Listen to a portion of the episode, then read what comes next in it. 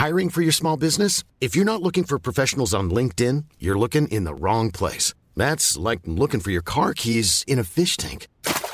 LinkedIn helps you hire professionals you can't find anywhere else, even those who aren't actively searching for a new job but might be open to the perfect role. In a given month, over 70% of LinkedIn users don't even visit other leading job sites. So start looking in the right place. With LinkedIn, you can hire professionals like a professional. Post your free job on linkedin.com slash people today.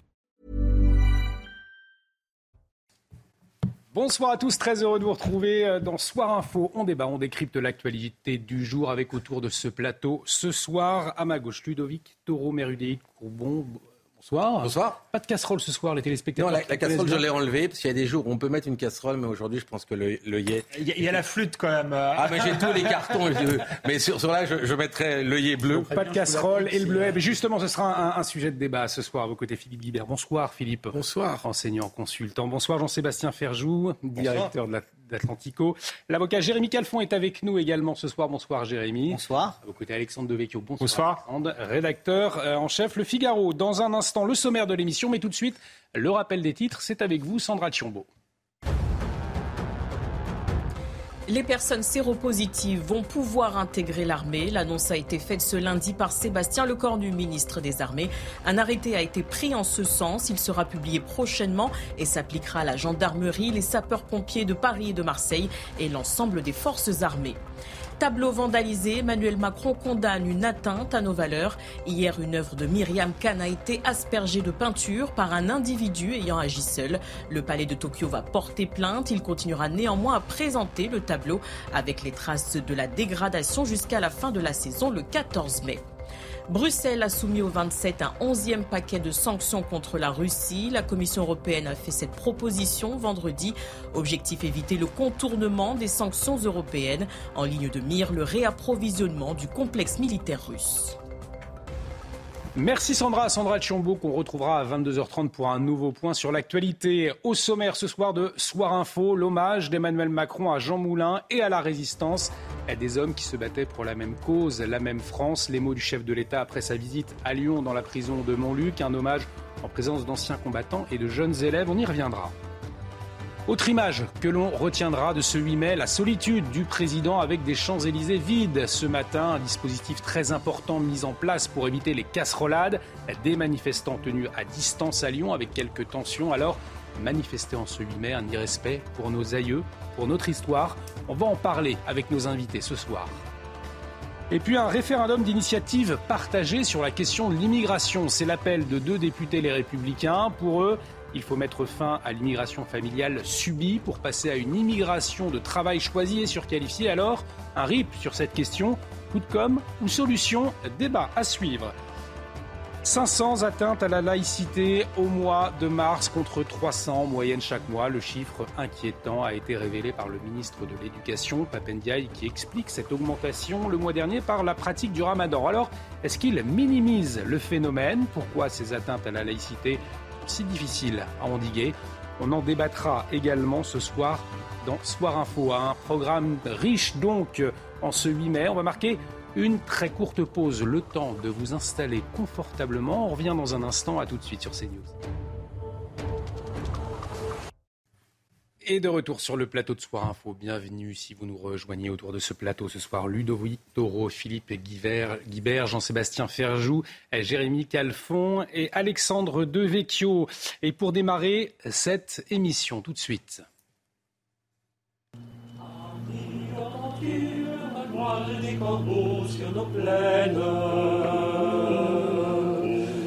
Ami, entends-tu ces cris sourds du pays qu'on enchaîne? Retour ce soir donc sur l'hommage d'Emmanuel Macron à Jean Moulin et à la résistance. C'était cet après-midi, vous avez pu le vivre en direct sur CNews alors que nous célébrons ce 8 mai la victoire sur l'Allemagne nazie et la victoire et la fin de la Seconde Guerre mondiale.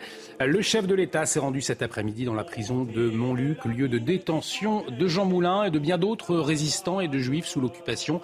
Un moment émouvant qu'a pu suivre Thibault Marcheteau qui était sur place.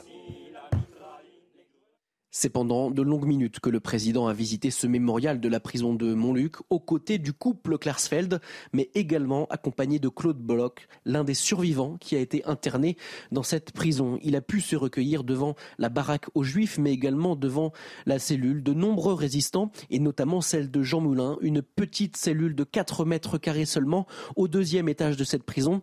Et quelques jours plus loin, Emmanuel Macron a pu visiter la cellule du bourreau de Jean Moulin, le boucher de Lyon Klaus Barbie, qui a été incarcéré pour son procès ici une semaine en 1983, à la demande d'ailleurs du garde des Sceaux de l'époque, Robert Badinter. Un procès possible grâce au couple Klarsfeld, présent cet après-midi, chasseurs de nazis qui ont traqué le chef de la Gestapo de Lyon jusqu'en Amérique du Sud. Après cette visite guidée aux côtés du ministre de la Justice et du ministre de l'Éducation nationale, Emmanuel Macron a prononcé un discours où il est longuement revenu sur le rôle politique fondamental de Jean Moulin et je vous propose de l'écouter. Et si Jean Moulin n'a jamais vu la publication de ce programme qui porte son empreinte, moins encore sa concrétisation, il n'a jamais douté de l'issue du combat. La tristesse de ceux qui n'ont pas d'espérance n'avait pas prise sur lui. Car il avait la certitude intime, indéracinable, que la France en laquelle il croyait serait victorieuse, que d'autres, si ce n'est lui, en cueilleraient les fruits, et que la justice triompherait. À noter également que la visite n'a pas été perturbée par les manifestations aux alentours, dû notamment à un important dispositif de force de l'ordre ici à Lyon. Alors effectivement, le, contexte social, ces manifestations, on va y revenir ce soir, mais avant, Philippe Guibert, euh, la, mémoire, cette mémoire qu'on a célébrée aujourd'hui, on l'a vu, elle a besoin de s'inscrire dans du concret. Ce concret, c'était les, murs de cette prison cet après-midi. C'est ce qu'on peut retenir euh, ce soir pour euh, la célébration du 8 mai? Oui, Jean Moulin, c'est un de nos grands héros du XXe siècle. disons que pour le président de la République, c'est difficile de faire un discours Malraux un petit peu en décembre 64, tuer le match. un petit peu tuer l'exercice, faisant un discours légendaire. Euh, mais Jean Moulin, oui, c'est un personnage absolument magnifique. Euh, un personnage qui était un préfet, qui était au cabinet d'un ministre du Front populaire, euh, Pierre Cotte, en 1936, qui aide à passer clandestinement des avions aux, aux républicains espagnols pendant la guerre d'Espagne, qui refuse d'obéir aux Allemands quand ils envahissent Chartres, qui tente de se suicider à cette occasion et qui entre ensuite dans la, dans la résistance et dont De Gaulle va faire son représentant en France et qui va être l'unificateur de la résistance. Donc c'est et qui mourra effectivement en, supplicié dans cette prison de, Montluc. Donc c'est un personnage extraordinaire. C'était un personnage de Malraux en fait, d'un roman de mmh. Malraux, euh, Jean Moulin. Donc c'était un personnage extraordinaire euh, qui est sorti de de l'inconnu, parce qu'il était très peu connu après-guerre. Hein. il est décédé en 43, euh, donc il n'a pas vécu effectivement la libération par définition. Et, c'est vraiment son entrée en Panthéon qui le fera euh, sortir de cette relative euh, anonymat. Et il faut lire le, livre absolument splendide de, de, Daniel Cordier, qui était son secrétaire et qui ne connaissait pas son nom, puisque dans la résistance ils avaient tous des, des, des, des surnoms ou des, ou faux noms, euh, et qui est Daniel Cordier, qui était son secrétaire, et qui, dans Alias Caracalla, raconte toute mm. cette histoire, qui est un livre splendide. Donc, effectivement, c'est au cœur de notre mémoire euh, du XXe siècle. C'est l'honneur de la France. C'est euh, vraiment un héros euh, magnifique. Je ne sais pas si on le on l'enseigne, si on enseigne l'histoire de la résistance, qui était très compliquée, très conflictuelle. Daniel Cordier le montre, hein, pour unifier la résistance, Jean Moulin a fait beaucoup de politique. Hmm. Et d'ailleurs, c'est pour ça que De Gaulle lui avait confié cette mission, parce qu'il a, il avait été en politique avant-guerre et qu'il connaissait euh, un peu les partis politiques ou les mouvements politiques qui se reconstituaient à travers la, la résistance. Donc, euh, c'est une très belle histoire, c'est une histoire tragique, mais c'est une histoire euh, magnifique. Jean-Sébastien Ferjou, le discours d'Emmanuel Macron cet après-midi, c'était un exercice périlleux dans la mesure où on était tous à, scruter ses phrases. Finalement, euh, un travail de mémoire qu'il a bien tenu euh, aujourd'hui, le président de la République? Il est évidemment dans son rôle de commémoration, de célébration même de la mémoire de Jean Moulin, dont, personnage dont l'importance a été rappelée à l'instant par Philippe Guibert. C'est vrai ce qui est juste un tout petit peu gênant, mais ce n'est pas le contenu du message en soi, c'est qu'on a l'impression qu'Emmanuel Macron en ce moment est systématiquement dans la communication. Il y a un déplacement par jour et qu'on a l'impression qu'il y a une forme d'instrumentalisation. Je ne vous dis pas qu'il l'a fait pour cette raison-là, c'est lui mais Il fallait de toute façon célébrer euh, ce jour-là la mémoire et euh, de la capitulation de l'Allemagne et euh, de la résistance, parce que c'est très important effectivement de se souvenir qu'il y a des gens qui ont donné leur vie mm. pour la démocratie. Et juste pour revenir sur ce que vous disiez à l'instant, peut-être pour la, oui, pour la France, bien sûr, pour leur pays et pour euh, la liberté, bien sûr, et pour la dignité humaine, même au-delà, de, même au-delà euh, de, la France euh, en soi.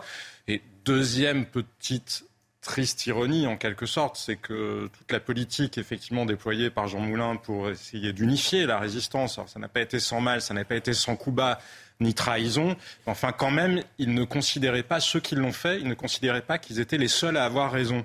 Et quand je vois les tweets qu'ont publiés euh, Renaissance ou euh, l'Élysée à l'occasion de, l'anniversaire de l'élection d'Emmanuel Macron, pour le coup, eux, ils prétendent qu'ils sont les seuls à détenir la raison. Et donc, voilà, c'est peut-être une petite contradiction. Peut-être devrait-il réfléchir aux paroles des discours. On va y revenir, effectivement, euh, oui, Alexandre de Non, non, je pourrais même, on pourrait même aller plus loin. La, résistance, euh, les premiers à, à résister pour pour défendre la France venait d'horizons politiques qui aujourd'hui auraient pu être considérés comme des extrêmes.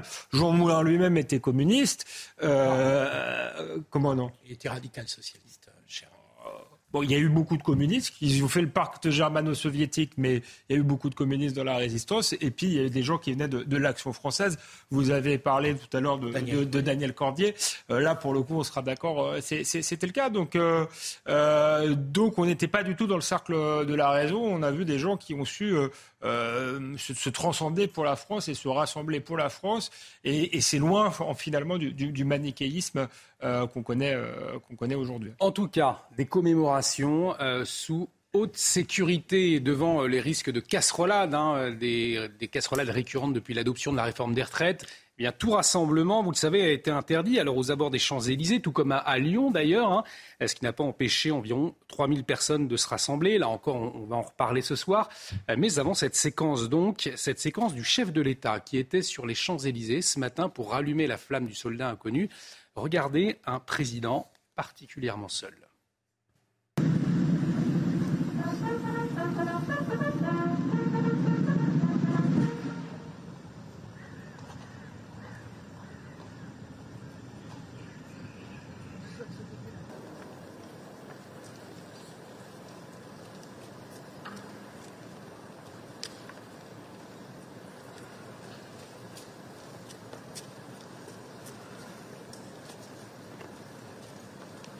Alors un silence euh, frappant, un, silence marquant, Ludovic Toro. Pratiquement personne, hormis les, officiels, hein, n'avait accès euh, à l'Elysée. Pratiquement personne. Et des réactions, on va voir ce tweet de Nicolas Dupont-Aignan. Terrible image du cortège présidentiel remontant une avenue des Champs-Élysées déserte. Le symbole d'un pouvoir rejeté par le peuple. Une crise de confiance sans précédent ce jour de commémoration de la victoire. Réaction également du côté de la France insoumise, celle de Clémence Guettet, à huit mai crépusculaire et solitaire pour Jupiter. Les abords des Champs-Élysées, interdits d'accès ce matin pour le passage du président Emmanuel Macron, ne gouverne pas contre le peuple. Sans lui non plus, Ludovic Taureau, certains y ont vu l'image d'un peuple indésirable, euh, aujourd'hui indésirable par le, chef de l'État.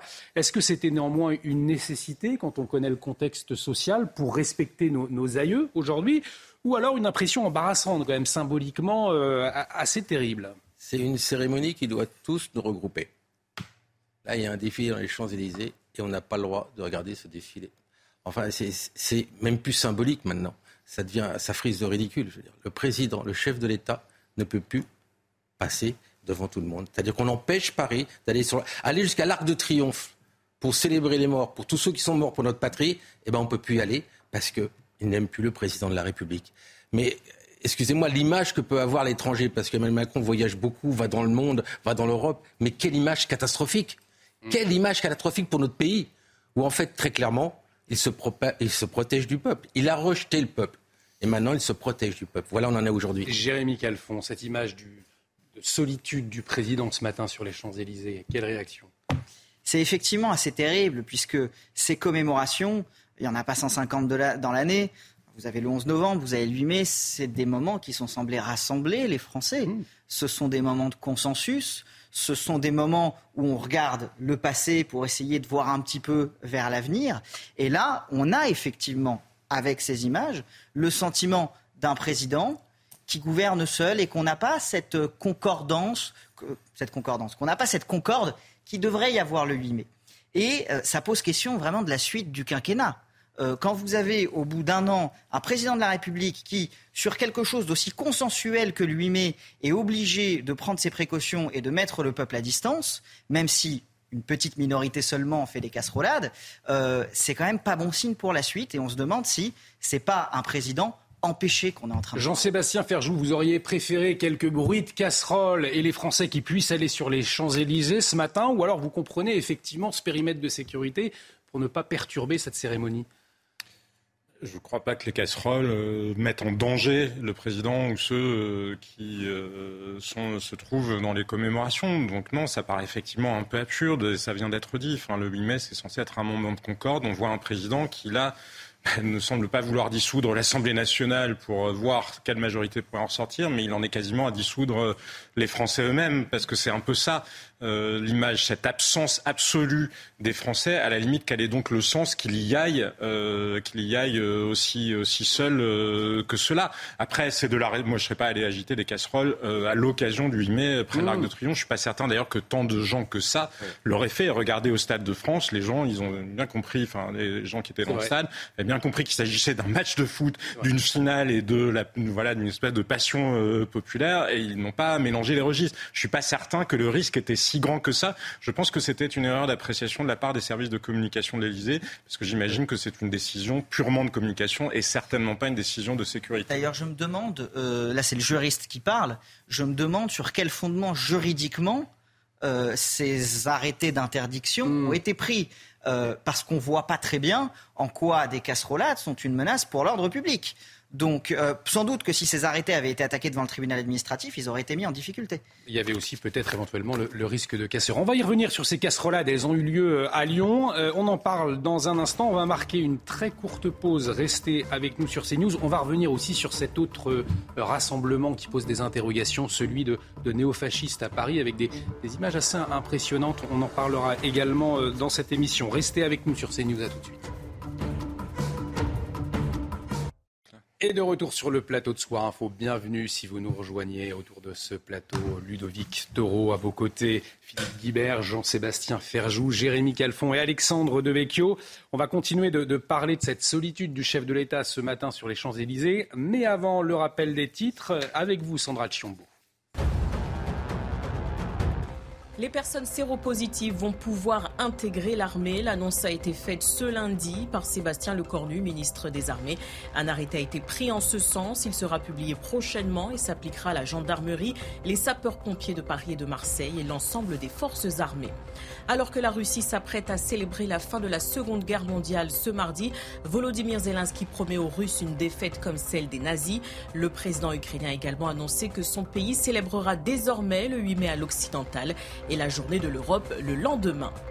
Opération Big Help Out au Royaume-Uni. Les Britanniques sont appelés au bénévolat. Ce lundi exceptionnellement férié, le prince William, son épouse Kate et leurs trois enfants ont mis la main à la pâte. Ils ont visité un centre de scouts à l'ouest de Londres. Nous parlions donc de, euh, du chef de l'État ce matin sur euh, les Champs-Élysées, la solitude d'Emmanuel Macron pour euh, remonter les Champs-Élysées direction l'Arc de Triomphe pour rallumer la flamme du soldat inconnu, Philippe Guibert. Est-ce qu'Emmanuel Macron n'est-il pas trop prudent? Jean-Sébastien Ferjou rappelait la finale au Stade de France, la finale de la Coupe de France qui s'est très bien passée. Il y avait eu beaucoup de craintes. Finalement, les Français, les supporters ont fait la part des choses. Du coup, cette question, est-ce que Macron, effectivement, est trop prudent? Oui, au Stade de France, ils ont fait la part des choses, d'autant plus qu'Emmanuel Macron n'est apparu euh, ni sur la pelouse, ni sur les écrans euh, euh, qui étaient dans le stade. moi, je trouve qu'aujourd'hui, la scène est, pour moi hallucinante. D'avoir des Champs-Élysées quasiment vides, avec des gardes républicains et le président de la République qui défile, c'est pire qu'un village Potemkin. Enfin, c'est le. on a l'impression que pour célébrer le 8 mai, la fin de la Deuxième Guerre mondiale, la victoire, euh, il faut se cacher, il faut repousser les gens très loin. Je me demande quand même si les services de sécurité, que je sais très puissants dans les milieux du pouvoir, surtout depuis les Gilets jaunes et depuis les, les attentats terroristes, n'ont pas un peu pris le pouvoir, justement, au sein de l'entourage d'Emmanuel Macron, parce que pour avoir une telle scène à 8 mai 2023, il faut vraiment que j'ai prononcé le mot de paranoïa. Enfin, je pense que là, ça va très loin dans le précautionnisme de sécurité. Euh, pour aboutir à des Champs-Élysées comme on les voit à l'image. De com, hein, de com pour ne pas, en ne voulant pas créer. Pour le ah, je, peux comprendre, je peux comprendre un souci. La com est catastrophique là. la com est Non, non, mais je suis absolument d'accord. Je, je, pourrais comprendre un souci légitime de dire qu'il ne faut pas perturber les commémorations du 8 mai, de la symbolique du 8 mai par des casserolades et finalement. Mais encore une fois, je pense que c'est mépriser un peu les Français que de considérer qu'en masse ils se seraient mis à taper dans leur casserole au moment où on commémorait justement la capitulation de l'Allemagne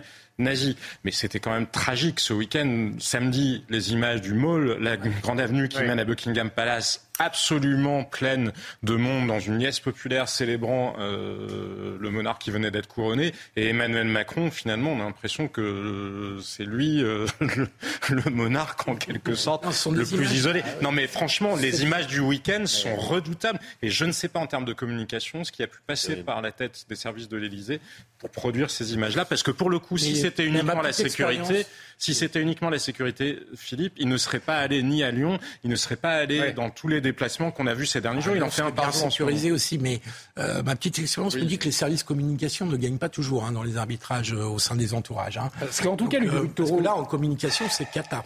Vous l'avez commémoré, vous êtes maire de Coubron, vous l'avez commémoré ce matin, ce, ce, 8 mai, avec vos administrés qui étaient, ils étaient dans quel état d'esprit d'ailleurs mais c'est très bien passé. Ce qui est, ce qui est terrible, c'est que le président de la République ne peut pas communier, faire cette cérémonie du 8 mai 45, alors que tous les maires de France, de droite, de gauche, du centre, ont commémoré avec leur population. Hmm. Les enfants ont chanté le chant du partisan, il y avait voilà, une communion par rapport à, ces 70 millions de tués.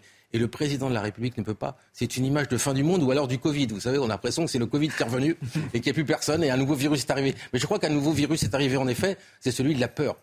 Aujourd'hui, Emmanuel Macron a peur du citoyen. C'est clair net ou alors ceux qui le protègent et qui le conseillent ont peur. Mais aujourd'hui, c'est une peur qui règne, qui ne s'est pas arrêtée. les Champs-Élysées, c'est, mais c'est catastrophique. C'est catastrophique comme image. Donc, je ne sais même plus quoi dire quand je vois ça. Quand je vois un président qui est tout seul, mais il a tout. Attendez, c'est le retour de bâton. Quand tu as voulu régner tout seul, eh ben, tu te retrouves tout seul. Alexandre de Vecchio, c'est cette image qu'on va retenir aujourd'hui, cette scission entre Emmanuel Macron et le peuple français bah, C'est une allégorie de, ce qui se passe en France depuis des années, une fracture entre les élites et le peuple, et là singulièrement avec Emmanuel Macron et le peuple. Je crois que ça, ça vient aussi euh, un peu de lui. Là, sans doute, il a-t-il pris des, des, précautions trop grandes, ce qui révèle un peu son état d'esprit, et puis il y a eu un tas de petites phrases des Gaulois réfractaires à, ceux qui ne sont rien, et, j'en oublie euh, euh, sans doute. Donc euh, ça reflète ce qui est devenu le, le pays, et je crois qu'effectivement c'est une lourde erreur, parce que dans la tête de beaucoup de Français, il y a le sentiment que c'est un gouvernement illégitime, oligarchique, et ce genre d'image ne peut que les renforcer dans ce sentiment. En tout cas, allez-y, Jean-Sébastien. La sécession des élites. Hein. Mm. voilà, Jérôme Fourquet, entre autres, en parlait. Mais là, vraiment, si on voulait une illustration de la sécession des élites par rapport au reste des Français, on l'a eu ce 8 mai. En tout cas, dans un moment de communion nationale. Mm. Et à Lyon, tout rassemblement, là aussi, euh, été prohibé dans un large périmètre autour de la, prison de, Montluc, ce qui n'a pas empêché environ 3000 personnes de manifester en bordure hein, de la zone interdite. Euh, selon la, la préfecture, ils étaient 3000, donc avec des casseroles. On va regarder.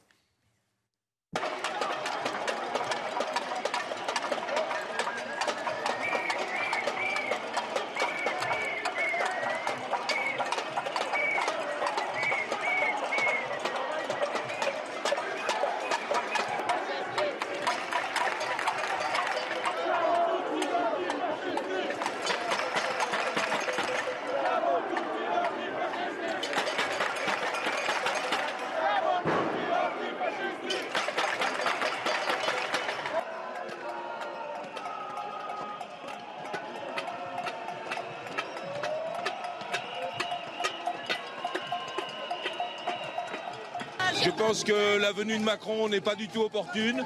Je pense que ce recommandé de Jean Moulin n'est pas du tout une bonne chose. Bien au contraire, puisqu'il y a plus de privations de liberté. Je viens de faire le tour du quartier, 45 hectares bouclés. Ça me paraît pas être euh, constitutionnel. On n'a pas le droit d'aller commémorer la résistance et Jean Moulin parce que Monsieur Macron, il se prend pour Louis XVI. On est là parce qu'il est venu. Il est venu euh, commémorer euh, Jean Moulin alors qu'il fait une politique qui est, qui est complètement à l'opposé de Jean Moulin. La preuve, la manifestation est interdite.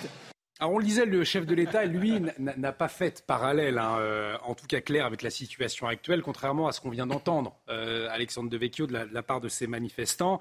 Euh, la contestation de la réforme de la retraite, la commémoration euh, de la victoire sur l'Allemagne nazie, il n'y a pas de lien euh, au, fond. Et... Non, non, on n'est pas dans un régime on n'est pas dans une France euh, occupée, euh, donc la, la, la, comparaison avec euh, l'époque n'est pas, pas, une bonne comparaison. Ceci étant dit, le président de la République a parlé de la République, a fait un, une, grande défense de la République à travers la résistance. La devise de la République, c'est liberté, égalité, fraternité, mais son principe, c'est dans la Constitution, c'est le gouvernement du peuple, par le peuple, pour le peuple. On l'oublie toujours, et il ferait bien, je trouve, de, de s'en souvenir. Je pense vraiment qu'il va falloir remettre le peuple au cœur de la démocratie.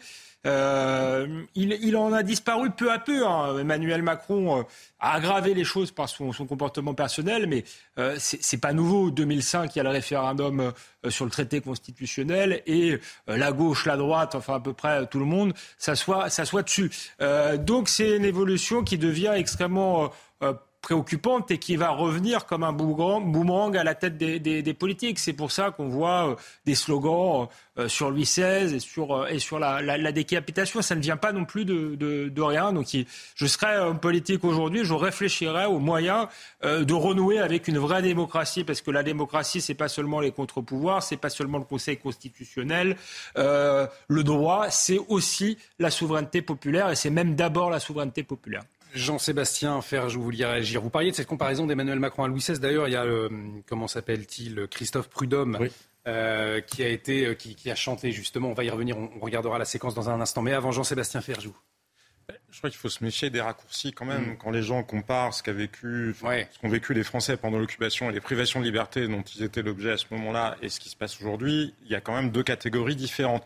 Après, ça ne veut pas dire qu'il n'y a pas un vrai problème de droit public qui se pose, un vrai problème de restriction, à mon sens infondé des libertés publiques, une pratique qui devient de plus en plus contestable d'arrêtés qui sont pris au dernier moment pour que la justice administrative n'ait pas le temps de se prononcer. Enfin bref, c'est inquiétant, mais même si c'est inquiétant, ça n'a évidemment rien à voir avec ce qui s'est passé pendant l'occupation. Maintenant, il en demeure un problème politique euh, quasi insoluble pour Emmanuel Macron. Hein. Normalement, il y a les deux corps du président, en quelque sorte, le 8 mai, où s'il commémore la mémoire de Jean Moulin, c'est censé être l'unité de la nation. Il ne représente pas, c'est pas Emmanuel Macron, chef de parti, ou Emmanuel Macron voulant faire la réforme des retraites, c'est le président de la République qui nous représente tous. Mais on voit bien que ça ne marche plus. Cette équation-là ne marche plus. Les Français, enfin en tout cas une bonne partie des Français, semblent avoir décidé qu'ils ne faisaient plus la distinction entre Emmanuel Macron, chef de parti, Emmanuel Macron voulant réformer dans un sens mmh. ou dans un autre, et Emmanuel Macron incarnant euh, l'unité oui, de la nation. Ils ne veulent plus, ils ne veulent plus en entendre parler. Pour eux, c'est ils mettent tout dans le même paquet. Et ça, cette donne politique-là, elle va être extrêmement difficile, compliquée à gérer pour Emmanuel Macron, mais tout simplement parce qu'il l'entretient lui-même. Il l'entretient lui-même. Le mot qu'il a adressé en remerciant ceux de ses compatriotes qui avaient voté pour lui et uniquement euh, pour son élection. De, de... Mais voilà, en permanence, en permanence, c'est le E contre le nous. Enfin, c'est d'ailleurs quasiment le, euh, le E contre le je, puisqu'il est très rarement dans le nous et en général uniquement dans le je. Jean-Sébastien, vous avez raison, il l'entretient. Euh, mais euh, il l'entretient là aussi parce qu'il n'est pas dit, vous l'avez dit vous-même tout à l'heure, euh, que s'il n'y avait pas un dispositif euh, de sécurité massif, les Français euh, n'auraient pas réagi finalement euh, très poliment et sans l'invectiver au moment des cérémonies. Donc c'est un préjugé là qu'on a, vu qu'il y avait un système Potemkin. On, ne saura jamais comment auraient réagi les, les, Français, mais à mon avis, la plupart ont quand même assez de bon sens pour faire la distinction entre les cérémonies du, du 8 mai, donc le corps euh, du roi quand il incarne la nation, si j'ose dire, et euh, Emmanuel Macron euh, et ses petites phrases et sa politique intérieure. Vous avez, vous avez raison, en fait, il n'a plus confiance en, au peuple, ça c'est une chose certaine. Mais dans deux mois, qu'est-ce qui va se passer? C'est le 14 juillet. oui, Qu'est-ce qu'on va faire au 14 juillet? On va faire... C'est dans deux mois. Je ne pense pas que son image va changer dans les deux mois qui vont venir. C'est vrai qu'on va nous annoncer le 14 juillet que tout va être changé, qu'on a plein de nouvelles choses qui vont arriver, mais ça va être chaud. Je pense que le préfet On va partir en vacances, je pense. Ah bah, je pense que le 14 juillet, oui, pour ceux qui le peuvent. Voilà, c'est quelque chose, à mon avis, une problématique où le préfet Nunez doit réfléchir aujourd'hui, parce que ça va venir très très vite. On a entendu en tout cas les, les, manifestants justifier, je vous donne la parole tout de suite, on va juste revoir cette séquence. On entendait, je le disais, les manifestants justifier le rassemblement hein, euh, en 8 mai. On va s'interroger maintenant, je vous propose, sur le rôle des politiques, euh, les rôles des politiques, notamment du côté de la NUPES, euh, qui ont encouragé hein, ces, ces manifestations. on l'a entendu notamment ce matin, et on a vu également cet échange entre un sénateur écologiste et le président Emmanuel Macron cet après-midi. Regardez. Je suis sénateur écologiste. Merci d'être là. On aurait qu'il y ait un peu plus de monde, mais compliqué. Contexte. Je pense que l'esprit civique gagnerait à être largement diffusé. Ouais, je monde appelé à la raison. Je suis d'accord. Dans ces moments-là, je pense que toute forme. Euh, les fautes de temps ne sont jamais bonnes. Les fautes de ton, en général. Et donc, c'est des moments de réunion où il faut plutôt s'élever et célébrer ce qui nous permet d'être là aujourd'hui. Philippe Guibert, le, le, sénateur écologiste qui dénonce donc ce dispositif de sécurité qui empêche les Français d'être présents, le chef de l'État, lui, qui pointe la, la responsabilité euh, finalement de certains élus qui, qui mettent de l'huile sur le feu. Euh, il a raison, le chef de l'État, ou pas? Est-ce qu'une partie de la classe politique avait le, le, le devoir de dire aujourd'hui on, on, fait une pause, c'est lui mai c'est un moment d'unité Emmanuel Macron a toujours une façon extrêmement euh, faute de ton. Enfin, je veux dire, il n'est pas arbitre des élégances, à ma connaissance je trouve que je qu'il n'est pas forcément très bien placé pour parler de ce qui est faute ou pas faute de ton. Donc, je trouve que les, manifestations qu'on a vues hum, du côté de LFI, du côté de la CGT, c'est quand même du folklore. Je veux dire, ils n'étaient pas extrêmement nombreux aujourd'hui. C'est-à-dire qu'on donne une importance. Euh, combien vous dites 3000 selon la préfecture à Lyon. Euh, mais bon, euh, à Paris, enfin, je ne crois pas qu'il y avait grand monde. Donc, on aurait pu tout à fait avoir une même, un même hommage qui était nécessaire. Emmanuel Macron, évidemment, dans son rôle de, de président mais avec des dispositifs de sécurité qui auraient pu être un petit peu moins imposants, parce que quand même là les gens étaient choqués, même à Lyon. Jérémy Calfon, néanmoins à Lyon, il y a eu quand même des, des dégradations une nouvelle fois cet après-midi, notamment avec la porte de la mairie, effectivement, une banque euh, qui a la mairie du 3e arrondissement, tout à fait, une banque également euh, euh, qui a été dégradée. Est-ce que ces responsables de la NUPES, ils ont une responsabilité, Jérémy Calfon, selon vous, en ce de dire on fait une pause, stop? Pas eu ces, ces dégradations, typiquement bah, En disant stop, on fait une pause. évidemment, il joue le jeu d'Emmanuel Macron qui essaye, en fait, on a le sentiment qu'il essaye de prendre sa respiration, qu'il a la tête sous l'eau et qu'il comptait sur ce 8 mai pour prendre une certaine forme de respiration. Et ce qu'il reproche aux sénateurs écologistes, c'est bah, cette respiration, vous ne me la laissez même pas. Euh, arrêtez de mettre de l'huile sur le feu. Maintenant, quand je vois les manifestations qui ont eu lieu à Lyon, je suis tout à fait d'accord avec Philippe Guibert, c'est du folklore. On a vu des personnes de tous âges taper sur des casseroles, même des personnes âgées. Euh, je ne suis pas sûr que euh, les élucubrations de la NUPES aient quelque chose à voir avec quelques allumés, euh, avec quelques allumés qui iraient casser la porte de la mairie de Lyon. Je pense que partout, à Lyon ou ailleurs, vous avez des gens qui sont un petit peu tarés, excusez-moi l'expression, et qui vont aller casser parce qu'ils aiment ce climat insurrectionnel. Donc je ne suis pas certain que la NUPES ait une responsabilité forte là-dedans. Néanmoins, quand vous voyez, on va voir cette séquence, cette séquence de Christophe Prudhomme. on en parlait tout à l'heure lorsqu'il chante. C'était euh, dimanche soir, manifestation surprise à l'initiative de la France Insoumise qui s'est tenue devant le siège du Parti Renaissance. Christophe Prudhomme, il est conseiller régional Île-de-France apparenté et les filles, il est délégué national la CGT aussi. Et il était présent et, et regardez, voyez ce qu'il chantait.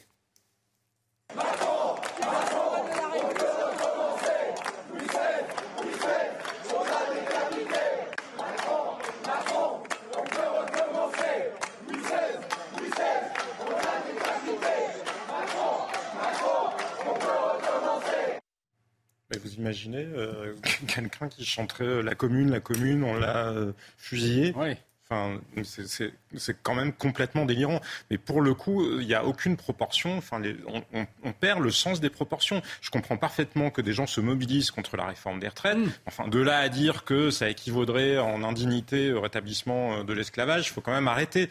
Enfin, voilà, la réalité, en plus de beaucoup de choses qu'on reproche à cette réforme, ça existe déjà. Les inégalités entre les hommes et les femmes, elles existent déjà. La pénibilité physique, ça existe déjà.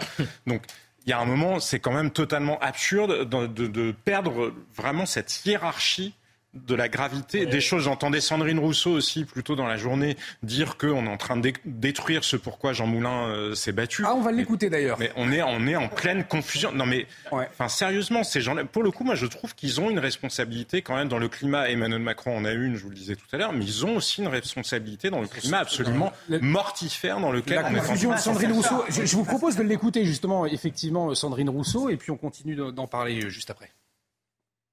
Mais en l'occurrence, là, la question est de savoir si euh, cette destruction méthodique d'une protection sociale et, ce président qui n'entend pas la, volonté qu'a le peuple français de ne pas détruire cette richesse, ce, bijou qu'est notre protection sociale, eh bien euh, oui, on est dans un moment euh, de flottement. Et le 8 mai, c'est aussi le Conseil national de la résistance. C'est aussi ça. Et ben voilà, les casseroles, ça répondait à ce moment de dire là, on est en train de détruire ce que des résistants ont fait. On est en train de détruire ce, que des, ce pourquoi des gens moulins ont, sont morts.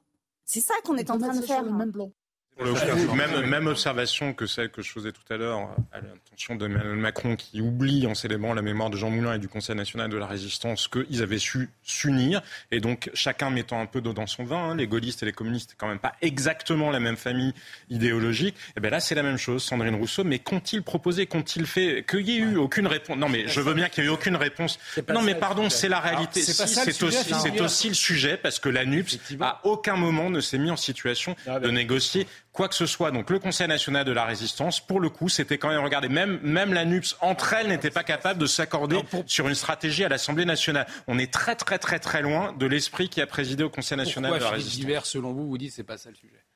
C'est pas ça le sujet parce qu'il y a une confusion. Euh, le CNR, le programme du Conseil national de la résistance, il est en 1945, dans des conditions économiques, démographiques qui n'ont absolument rien à voir avec celles qu'on connaît aujourd'hui. Donc on peut être fidèle à l'esprit qui était un esprit de solidarité, qui était marqué par une, une volonté d'avoir une protection sociale, évidemment, euh, sans être forcément exactement sur les modalités euh, qui étaient celles de 1945. Enfin, tous les personnages à qui on rend hommage euh, ont été des réformateurs. C'est pas des gens qui, ont qui se sont contentés. Attends, je termine. qui se sont contentés de, de, de, de conserver ce qu'ils avaient trouvé avant eux.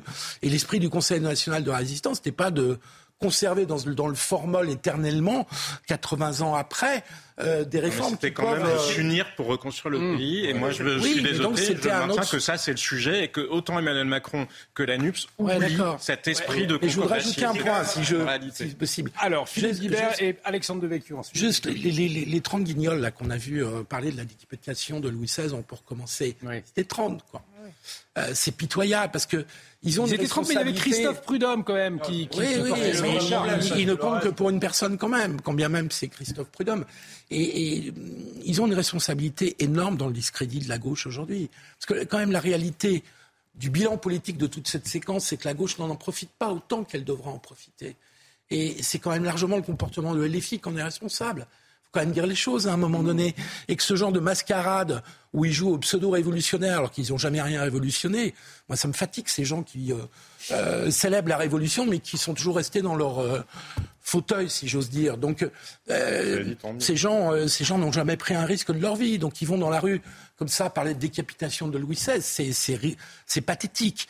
Donc la gauche, en tout cas aujourd'hui, est largement plombée alors même qu'on sort d'un mouvement social énorme pendant trois mois à cause du comportement des Léfis. Ça, la réalité. Alexandre Devecchio, Ludovic Toro, et ensuite on parlera d'un autre défilé qui euh, provoque des interrogations ce soir. Plusieurs choses. c'est juste que LFI a été l'allié objectif d'Emmanuel Macron euh, durant cette, séquence de la réforme des retraites. Ils ont été indignés, ils n'ont pas servi les, intérêts des, des, travailleurs. Maintenant, moi je trouve que c'est dommage qu'il y ait un député là-dedans. Son rôle est d'être à l'Assemblée nationale, justement, euh, de, s'opposer intelligemment euh, à cette réforme plutôt que de, sombrer dans, ce folklore révolutionnaire-là.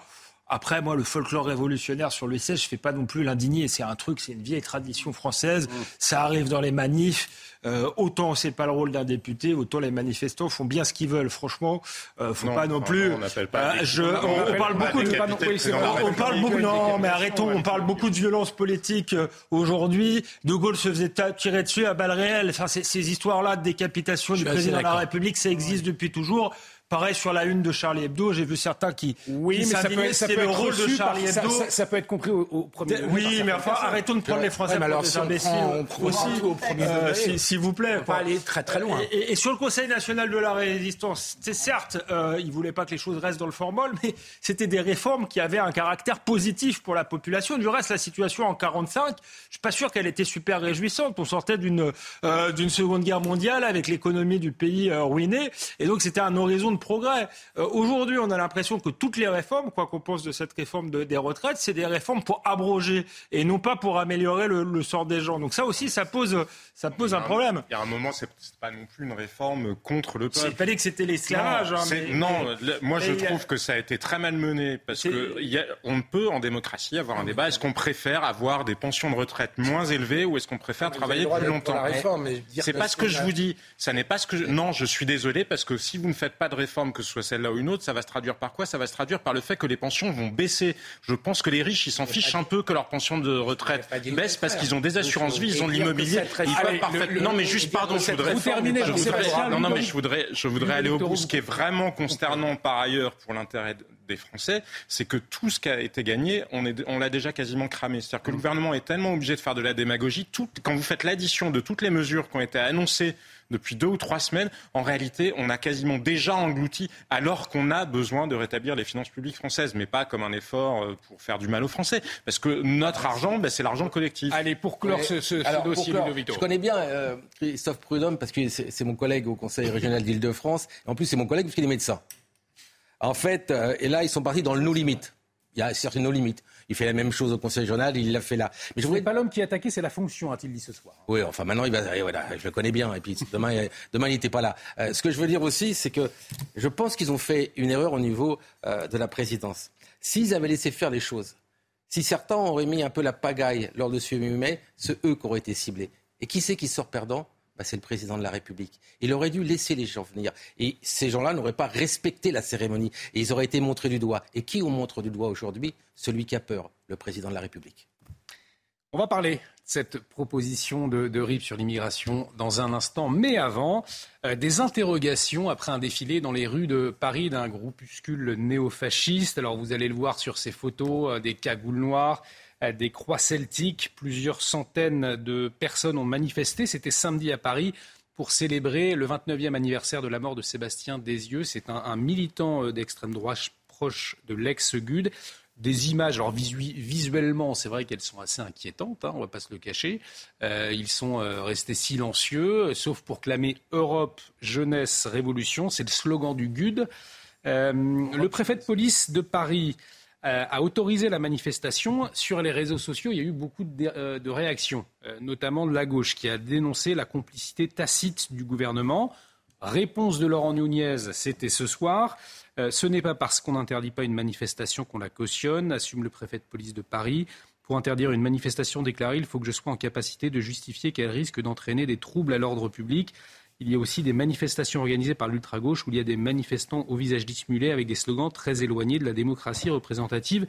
Et elles se tiennent, Jérémy Calfon a-t-il euh, argumenté? Votre réaction? Oui, il a raison. Sur le fond, il a raison. Euh, on reproche suffisamment à ce préfet de police et à ce gouvernement de prendre des arrêtés d'interdiction à tout va. Pour prendre un arrêté d'interdiction a priori, il faut absolument justifier d'une menace grave à l'ordre public et de démontrer que l'interdiction est le seul moyen de contenir cette menace. Et la preuve qu'il a eu raison, la manifestation, aussi effrayante soit-elle, parce que moi elle m'effraie beaucoup, hein, mm. euh, n'a pas causé de trouble. Par contre, ce qui est terrible, c'est euh, la dichotomie des images. Vous avez cette manifestation de personnes qui sont assez inquiétantes qui est autorisée, et de l'autre côté, euh, des rassemblements de casserolades, de gens qui sont parfaitement inoffensifs, qui elles sont interdites. Et c'est euh, cette, euh, ce timing-là qui, quand même, euh, interroge. Du coup, Emmanuel Macron parlait de faute d'autant, effectivement, parce que le sujet, je suis entièrement d'accord, le sujet n'est pas qu'elle ait été autorisée, elle a été autorisée toutes les années précédentes, y compris par des gouvernements de gauche. Hein. Donc, que ce soit qu'on ait aucune envie de participer à cette manifestation-là, qu'elle soit porteuse de valeurs qui paraissent détestables, oui, bien sûr, ça n'est pas la question, mais encore une fois, c'est un principe à valeur constitutionnelle que la liberté de manifester. Ce qui est grave, c'est qu'on ait interdit autant de manifestations ces derniers jours, avec des arrêtés qui d'ailleurs souvent ont été cassés par la justice administrative, et ce qui n'empêche pas les préfets, même si semble-t-il le ministre de l'Intérieur a fini par demander d'en prendre moins, mais c'est quand même ça qui est inquiétant. Alors encore une fois, ça ne veut pas dire qu'on soit en train de basculer dans une dictature. Pour autant, pour autant, c'est comme euh, on peut avoir une migraine ou un cancer, on est capable de voir la différence. Il y a quand même une gradation dans la gravité mm. des choses, mais c'est quand même un problème de liberté publique, ce à quoi on est en train d'assister. Attention, parce qu'en fait, on va donner le pouvoir à un préfet de décider si oui ou non on peut manifester. C'est-à-dire si oui ou non, on peut restreindre nos libertés.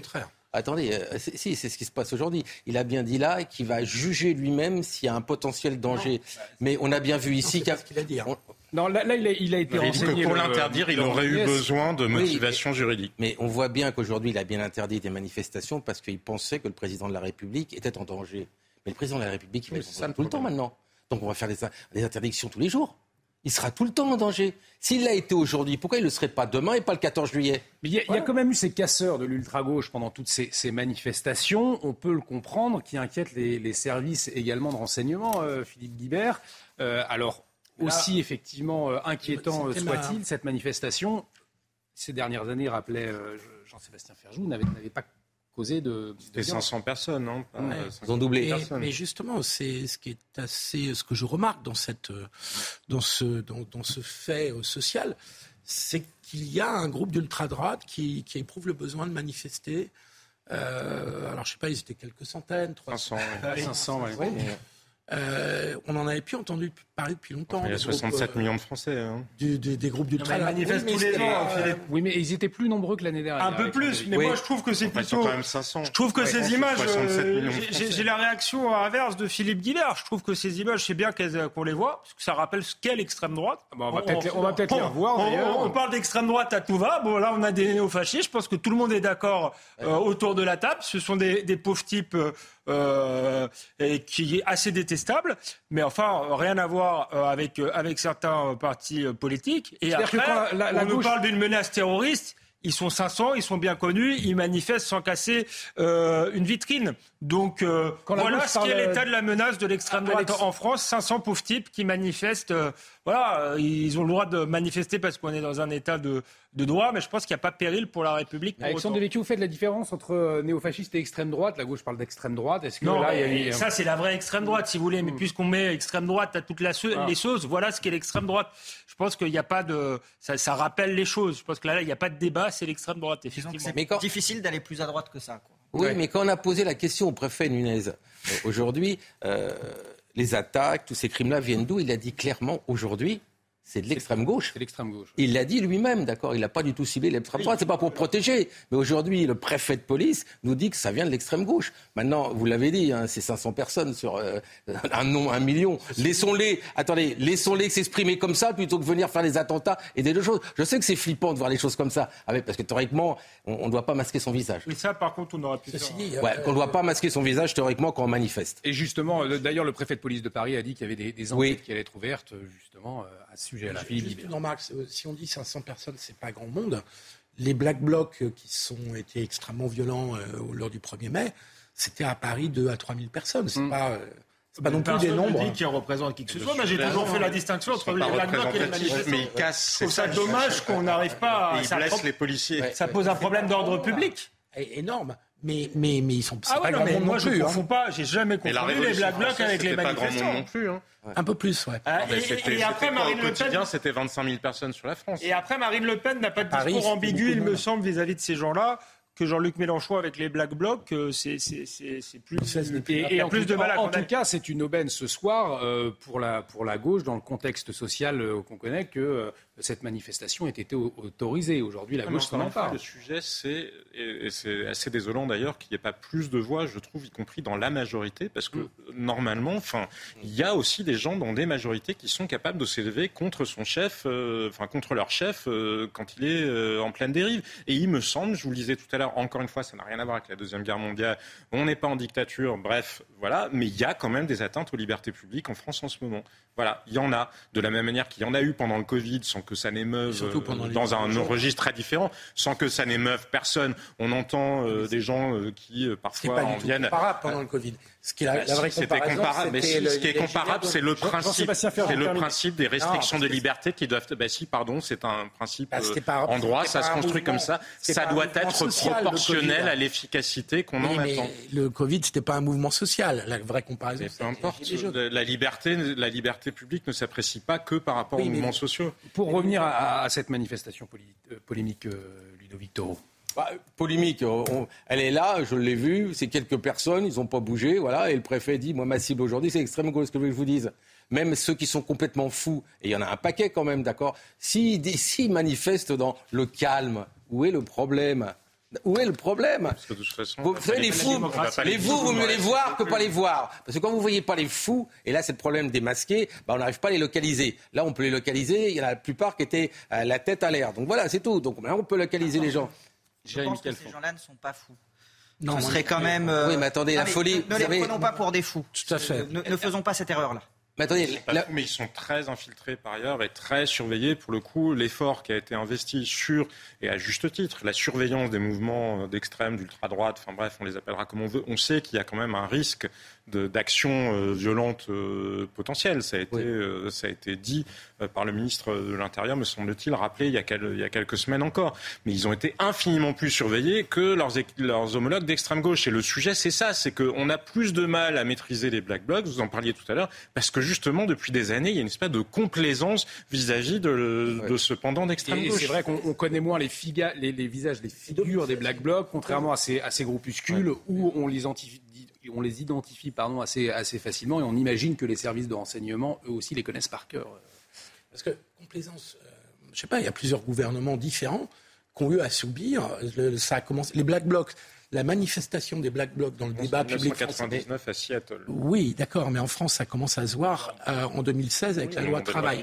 Donc ça fait sept ans qu'on a affaire à des Black Blocs. Je ne sais pas si on peut parler de complaisance, parce que chaque gouvernement est confronté à l'extrême difficulté de les attraper. Enfin, on en a dit plein de fois. Donc je ne trouve pas que ce soit le terme complaisance qui soit... Il y a beaucoup moins, beaucoup moins de moyens de surveillance, d'investissement, pour le coup, parlez-en avec des responsables. On va, on va avancer, on va parler de la question de l'immigration dans un instant, euh, avec cet appel de deux députés les Républicains. Euh, mais tout de suite, il est 23h, on retrouve Sandra Chiombo. Sandra, le rappel des titres. Tableau vandalisé, Emmanuel Macron condamne une atteinte à nos valeurs. Hier, une œuvre de Myriam Khan a été aspergée de peinture par un individu ayant agi seul. Le palais de Tokyo va porter plainte. Il continuera néanmoins à présenter le tableau avec les traces de la dégradation jusqu'à la fin de la saison ce dimanche. Bruxelles a soumis au 27 un onzième paquet de sanctions contre la Russie. La Commission européenne a fait cette proposition vendredi. Objectif éviter le contournement des sanctions européennes. En ligne de mire, le réapprovisionnement du complexe militaire russe. Des milliers d'évacués, des villages menacés, des installations pétrolières à l'arrêt, l'Ouest canadien en alerte. La province de l'Alberta lutte contre des feux sans précédent. 28 incendies dans des forêts étaient considérés comme hors de contrôle ce lundi. En état d'urgence depuis deux jours, elle s'apprête à demander l'aide du gouvernement fédéral. Et nous étions en train de débattre justement sur ce tableau polémique de l'artiste suisse Myriam Kahn, euh, qui a été aspergé de peinture au Palais de Tokyo. On, l'entendait euh, à l'instant. Je vous propose d'y revenir. On va, en, débattre hein, dans cette émission. Ce sera dans un instant. Mais avant cette question de l'immigration, avec cet appel de deux députés, euh, les Républicains Aurélien Pradier et Pierre-Henri Dumont eh bien, il demande un RIP, ce fameux référendum d'initiative partagée euh, sur l'immigration. Alors, je vous rappelle le contexte. Elisabeth Borne a annoncé le report de la loi immigration à l'automne en regrettant l'absence de majorité avec les Républicains. Les précisions de Sarah Fenzari, on en parle ensuite. Les députés LR Aurélien Pradier et Pierre-Henri Dumont ne veulent pas du report de la loi immigration et indiquent dans une tribune vouloir déposer une demande de référendum d'initiative partagée sur ce sujet. La politique des quotas n'est pas à la hauteur du défi migratoire. Il faudrait passer d'une immigration familiale subie, sous-qualifiée, à une immigration de travail choisie, surqualifiée. Le chaos migratoire s'installe progressivement dans le quotidien de nos concitoyens.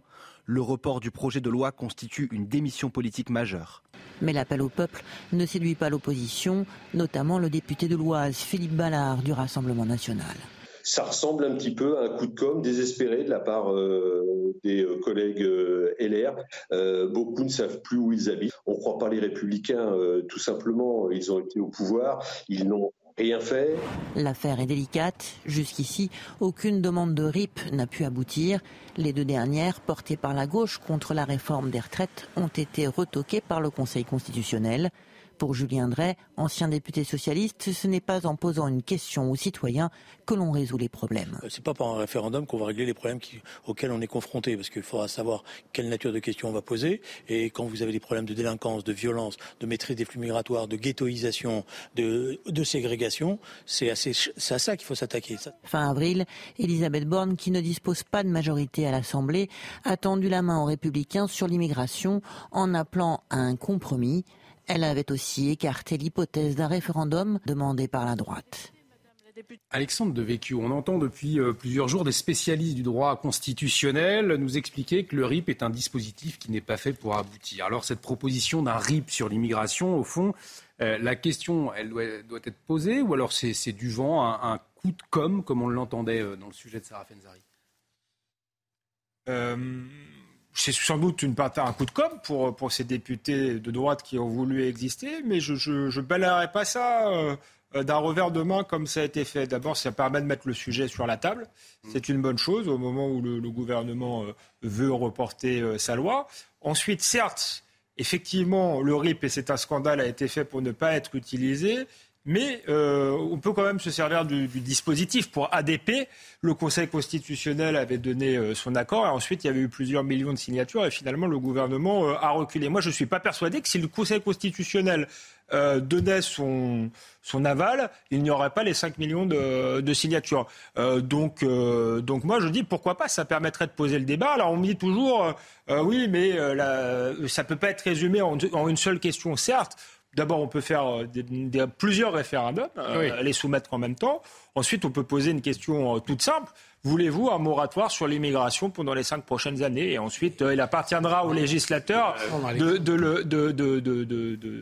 d'en faire une, loi. On, va écouter le, député LR Pierre-Henri Dumont. Justement, vous vouliez réagir avant Philippe Guibert Non, mais c'est que, en fait, un référendum qui soit, que ce soit un RIP ou d'initiative de l'exécutif du président, ça doit prendre la forme d'un projet de loi, d'un texte de loi. Bah, et c'est encadré dans le champ, on peut le regretter, on peut le critiquer, mais euh, pour faire entrer l'immigration par l'article 11, puisque c'est de ça dont on parle, il faut que ça soit principalement sur la dimension économique euh, de l'immigration parce que ou euh, politique, économique, sociale ou environnementale. Enfin bon, ou par exemple, par exemple, de vouloir, je sais pas, réformer le droit du sol ou le supprimer, voire le supprimer, par exemple, ne serait pas possible.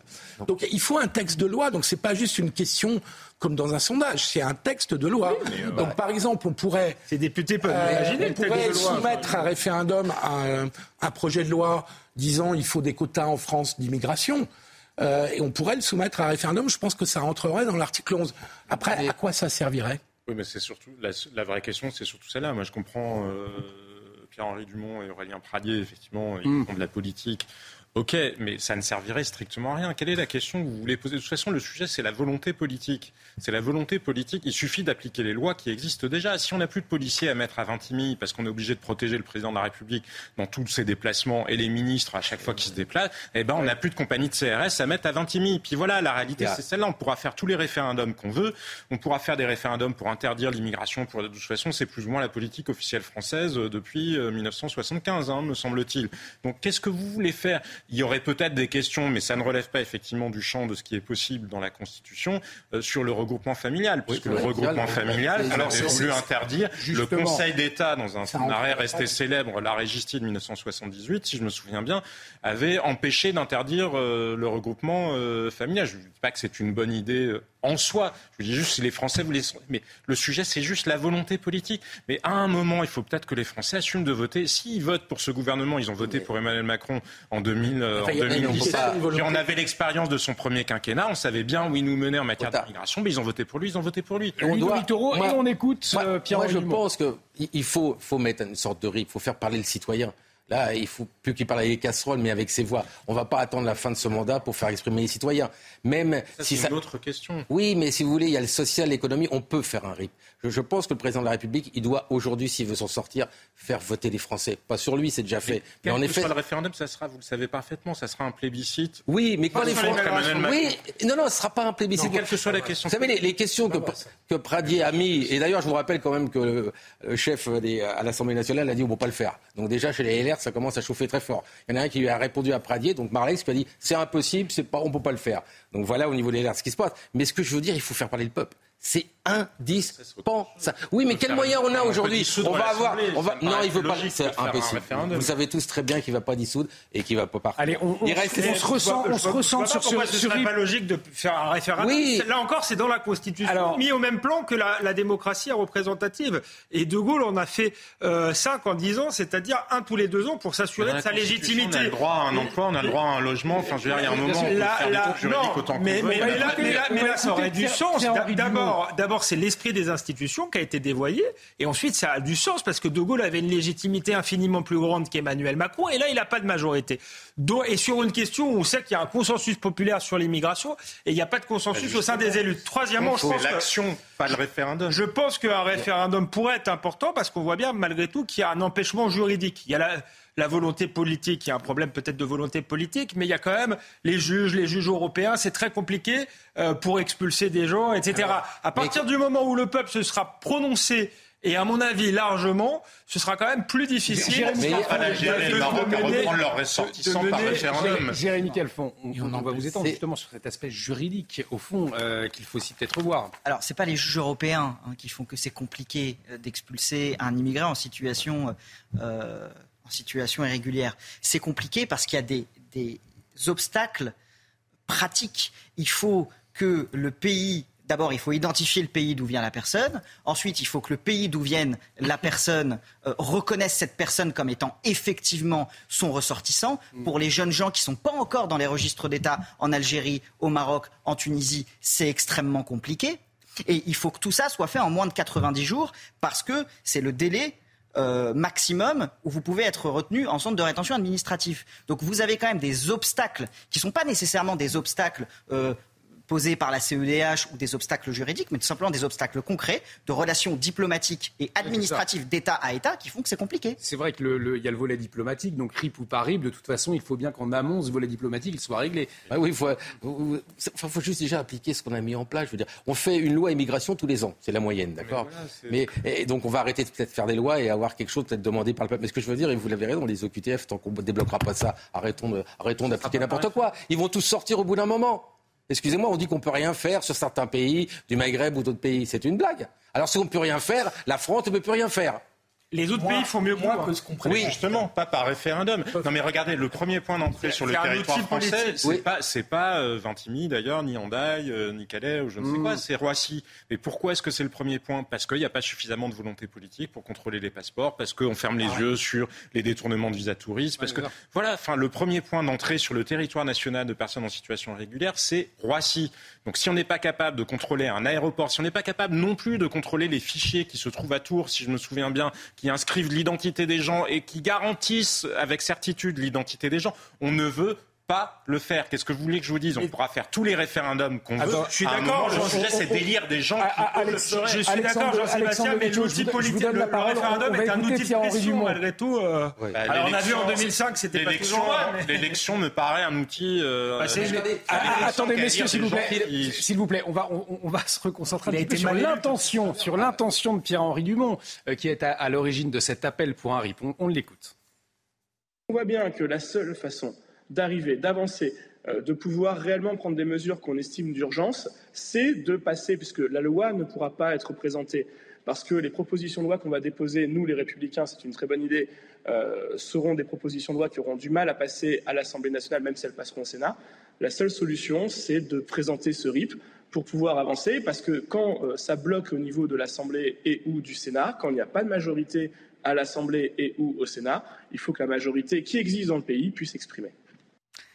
Euh, Philippe Guibert, 82% des Français sont favorables à une loi sur l'immigration. Ça, c'était un sondage exclusif CSA pour CNews qui a été rendu public le 26 avril. On le disait, depuis sa création en 2008, aucune procédure de RIP n'a débouché sur un référendum. Donc là, côté euh, les Républicains, est-ce que ce n'est pas un, espèce de leurre qui est lancé et qui, pourrait perturber euh, les Français, au fond? Moi, je crois surtout que ce sont les débats internes aux Républicains qui, continuent, parce que les deux initiateurs, on vient d'en entendre un de, cette, euh, de cette proposition de RIP sur l'immigration, font partie de ceux qui ont contesté la réforme des retraites et qui ont empêché que le deal entre les Républicains et le gouvernement aboutisse au vote de la euh, réforme des retraites. Donc j'ai le sentiment qu'on est toujours dans un jeu interne. Les Républicains sont en crise. Ils ont d'ailleurs leur responsabilité hein, dans la situation politique de blocage dont on parle, même si Emmanuel Macron en a une très importante. Mais les Républicains, par le fait même de leur division, par leur incapacité à avoir un point de vue commun, ce qui est un peu normalement la base d'un parti politique, euh, contribuent cette, au blocage auquel on assiste. Et donc j'ai l'impression d'un jeu interne, mmh. que les républicains, ceux, qui parlent là sont les jeunes députés républicains qui ont été minoritaires, mais qui ont quand même été jusqu'à voter la motion de censure mmh. du gouvernement. Donc je pense qu'ils lancent une pierre dans le jardin d'Éric Ciotti et des sénateurs euh, de droite de, de, de, l'autre côté de la Seine, euh, enfin pas du, même côté de la Seine, mais un peu plus loin. Euh, et je pense que c'est pas un coup de communication, c'est un coup politique interne aux Républicains. oui, c'est de toute façon, c'est Marlex qui a, réagi, qui a, tiré, qui a, tiré, le premier. Mais vous savez, les sondages que vous faites, c'est des mini-rips. Hein. Quand vous faites un sondage, c'est des mini-rips. Je vous dis tout simplement que si vraiment on faisait un rip, et si par hasard le président de la République venait à pas prendre compte de ce RIP, alors là, ça serait exactement comme la crise qu'on a aujourd'hui sur les retraites. C'est-à-dire qu'il serait forcé de le faire, parce que là, les trois ans qui restent ou les quatre ans, c'est terminé. Hein. Qu'est-ce qu'en pensent les Français d'ailleurs? On leur a posé la question. Regardez. C'est toujours une bonne idée que les gens aient le choix et puissent s'affirmer et donner leur avis. Ça, ça du ressort de nos dirigeants. Hein. C'est à eux, de, c'est, leur travail. Hein. Ça, c'est, ce pourquoi on les a mis à ces places-là. Je pense que les gens, euh, aujourd'hui, on est dans un pays où les gens, ils n'osent pas parler. Donc on va leur demander, ils diront pas vraiment ce qu'ils pensent. Et Guibert, très bavard. non, mais juste une remarque. En ce qui concerne les sondages, on sait depuis dix ans Cevipov, baromètre de la confiance politique, qui pose la même question tous les ans. Est-ce que vous voulez stopper l'immigration? Réponse entre 60 et 65% de oui. Donc si c'est ça la question, euh, on a déjà la réponse. Le problème est de savoir comment on y prend. Il y a aussi, attendez, quand vous parlez aux gens dans la rue, c'est aussi des mini, des rips. Hein. je vous dis tous les jours, vous êtes tous sur le terrain et vous écoutez les gens. Je veux dire, les rips sont là. Donc voilà, à un moment, il faut écouter les gens. Oui, mais, oui, je sais, mais attendez, il n'y a pas de conséquences. Oui, mais, il n'y a pas de conséquences. Mais je sais qu'il y a, une conséquence qu'on voit aujourd'hui, c'est que le président de la République, il est tout seul sur l'avenue des Champs-Élysées. Voilà, la mais conséquence. Pour, les Français, rien ne change. Je sais, mais c'est pour ça qu'il faut leur donner la parole. Mais, moi, ce que je trouve un peu désolant, c'est qu'on ferait mieux de se concentrer sur des choses qui auraient une chance de faire bouger la réalité.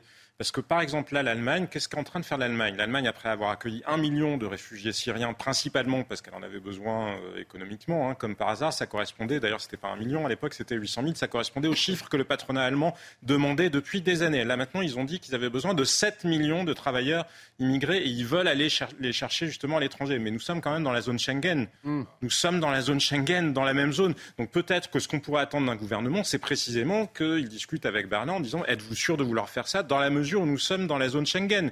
Êtes-vous capable de garantir que les gens que vous accueilleriez en Allemagne, on ne les retrouverait pas en France ensuite Parce que c'est quand même ce qui s'est passé après le mouvement de migrants qui, est arrivé principalement de Syrie, mais on sait qu'il y avait aussi beaucoup de gens qui ne venaient pas de Syrie.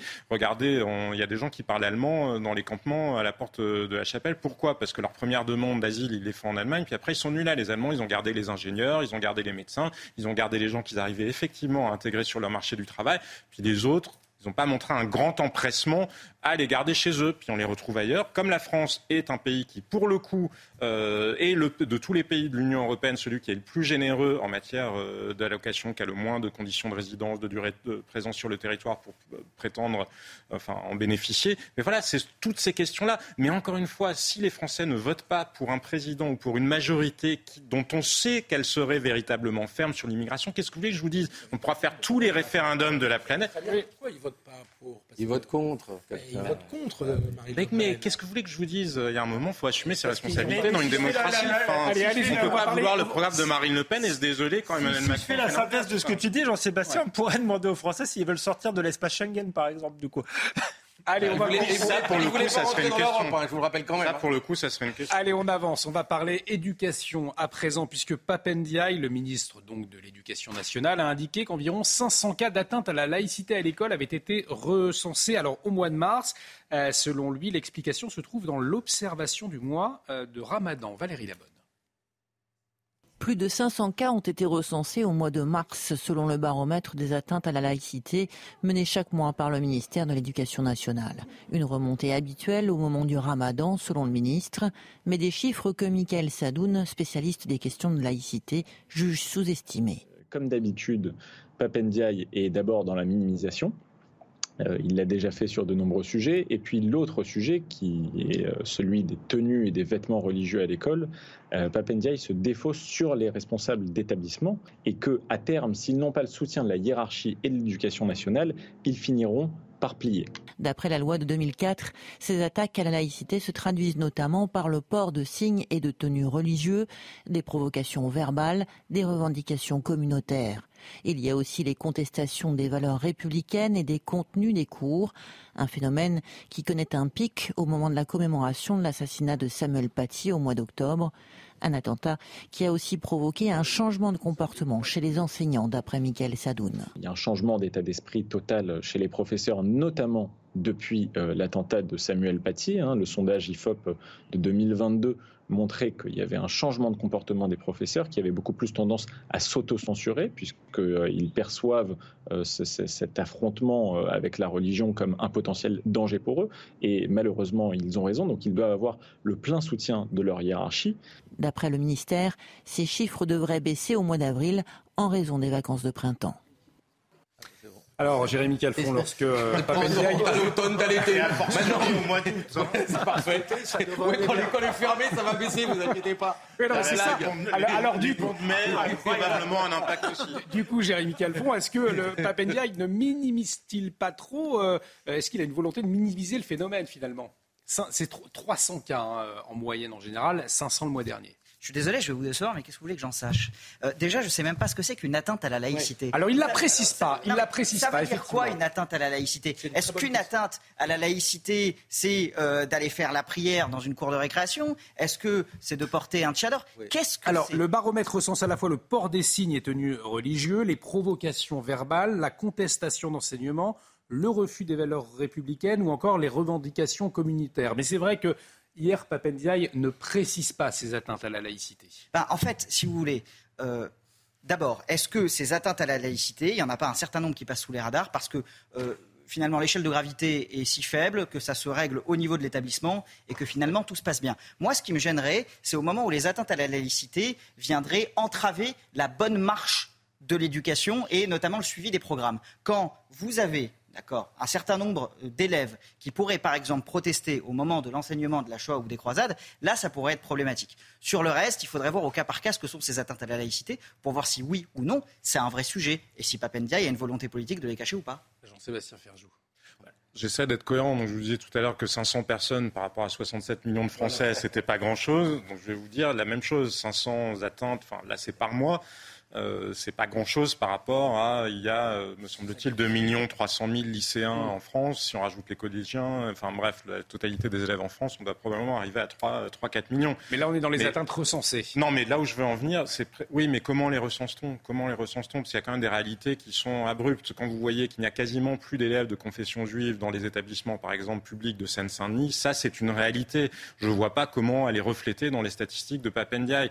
Il me semble que Papendiaï, de toute façon, a tout fait pour que surtout ça ne remonte pas. Souvenez-vous de sa directive sur les fameuses tenues traditionnelles où il refuse de définir ce que serait euh, une tenue euh, enfin, religieuse, mmh. enfin, traditionnelle.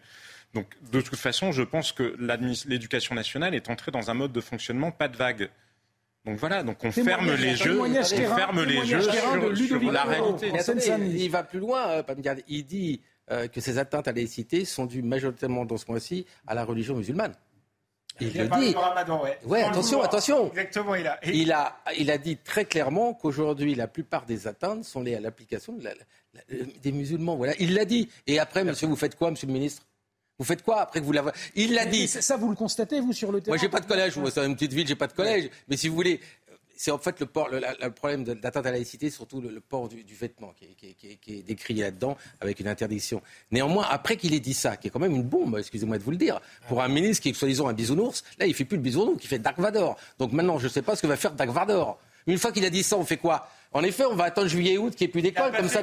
parce qu'il a voulu minimiser. C'est comme quand il dit il y en aura moins au printemps. Il a dit c'est ce mois-ci, mais c'est parce qu'il y avait le ramadan. Mais en disant ça, bah, il, a montré que le problème était essentiellement lié effectivement à l'islam. Les atteintes à la, laïcité ne sont pas le fait des protestants.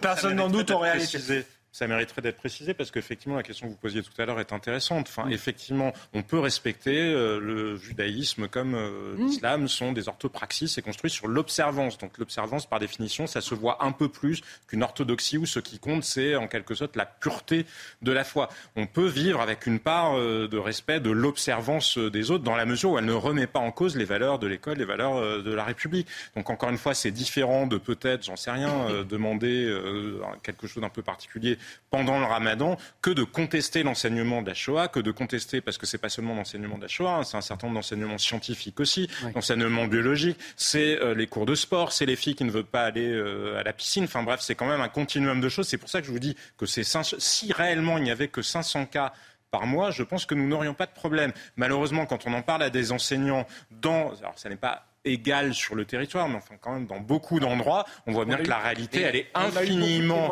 plus préoccupante que ce que décrit Papen. Il, il, a aussi des que c'était dû à la commémoration de l'assassinat de Samuel Paty. Hein. Samuel Paty, exactement. Excusez-moi, euh, voilà, c'est clair. Juste une remarque. Euh, le, les atteintes à la laïcité ne sont pas comptabilisées depuis très longtemps. Hein. c'est sous la pression médiatique, associative, qu'il y a eu un, une comptabilisation des, d'ailleurs. qui date, et ça date en gros de l'été dernier, la décision, et c'est mesuré depuis la rentrée. Ça fait en fait, ça fait en fait des années et des années que l'éducation nationale est dans le pas de vague. Ben oui, et Papendaï, par rapport à ça, est dans une sorte de continuité.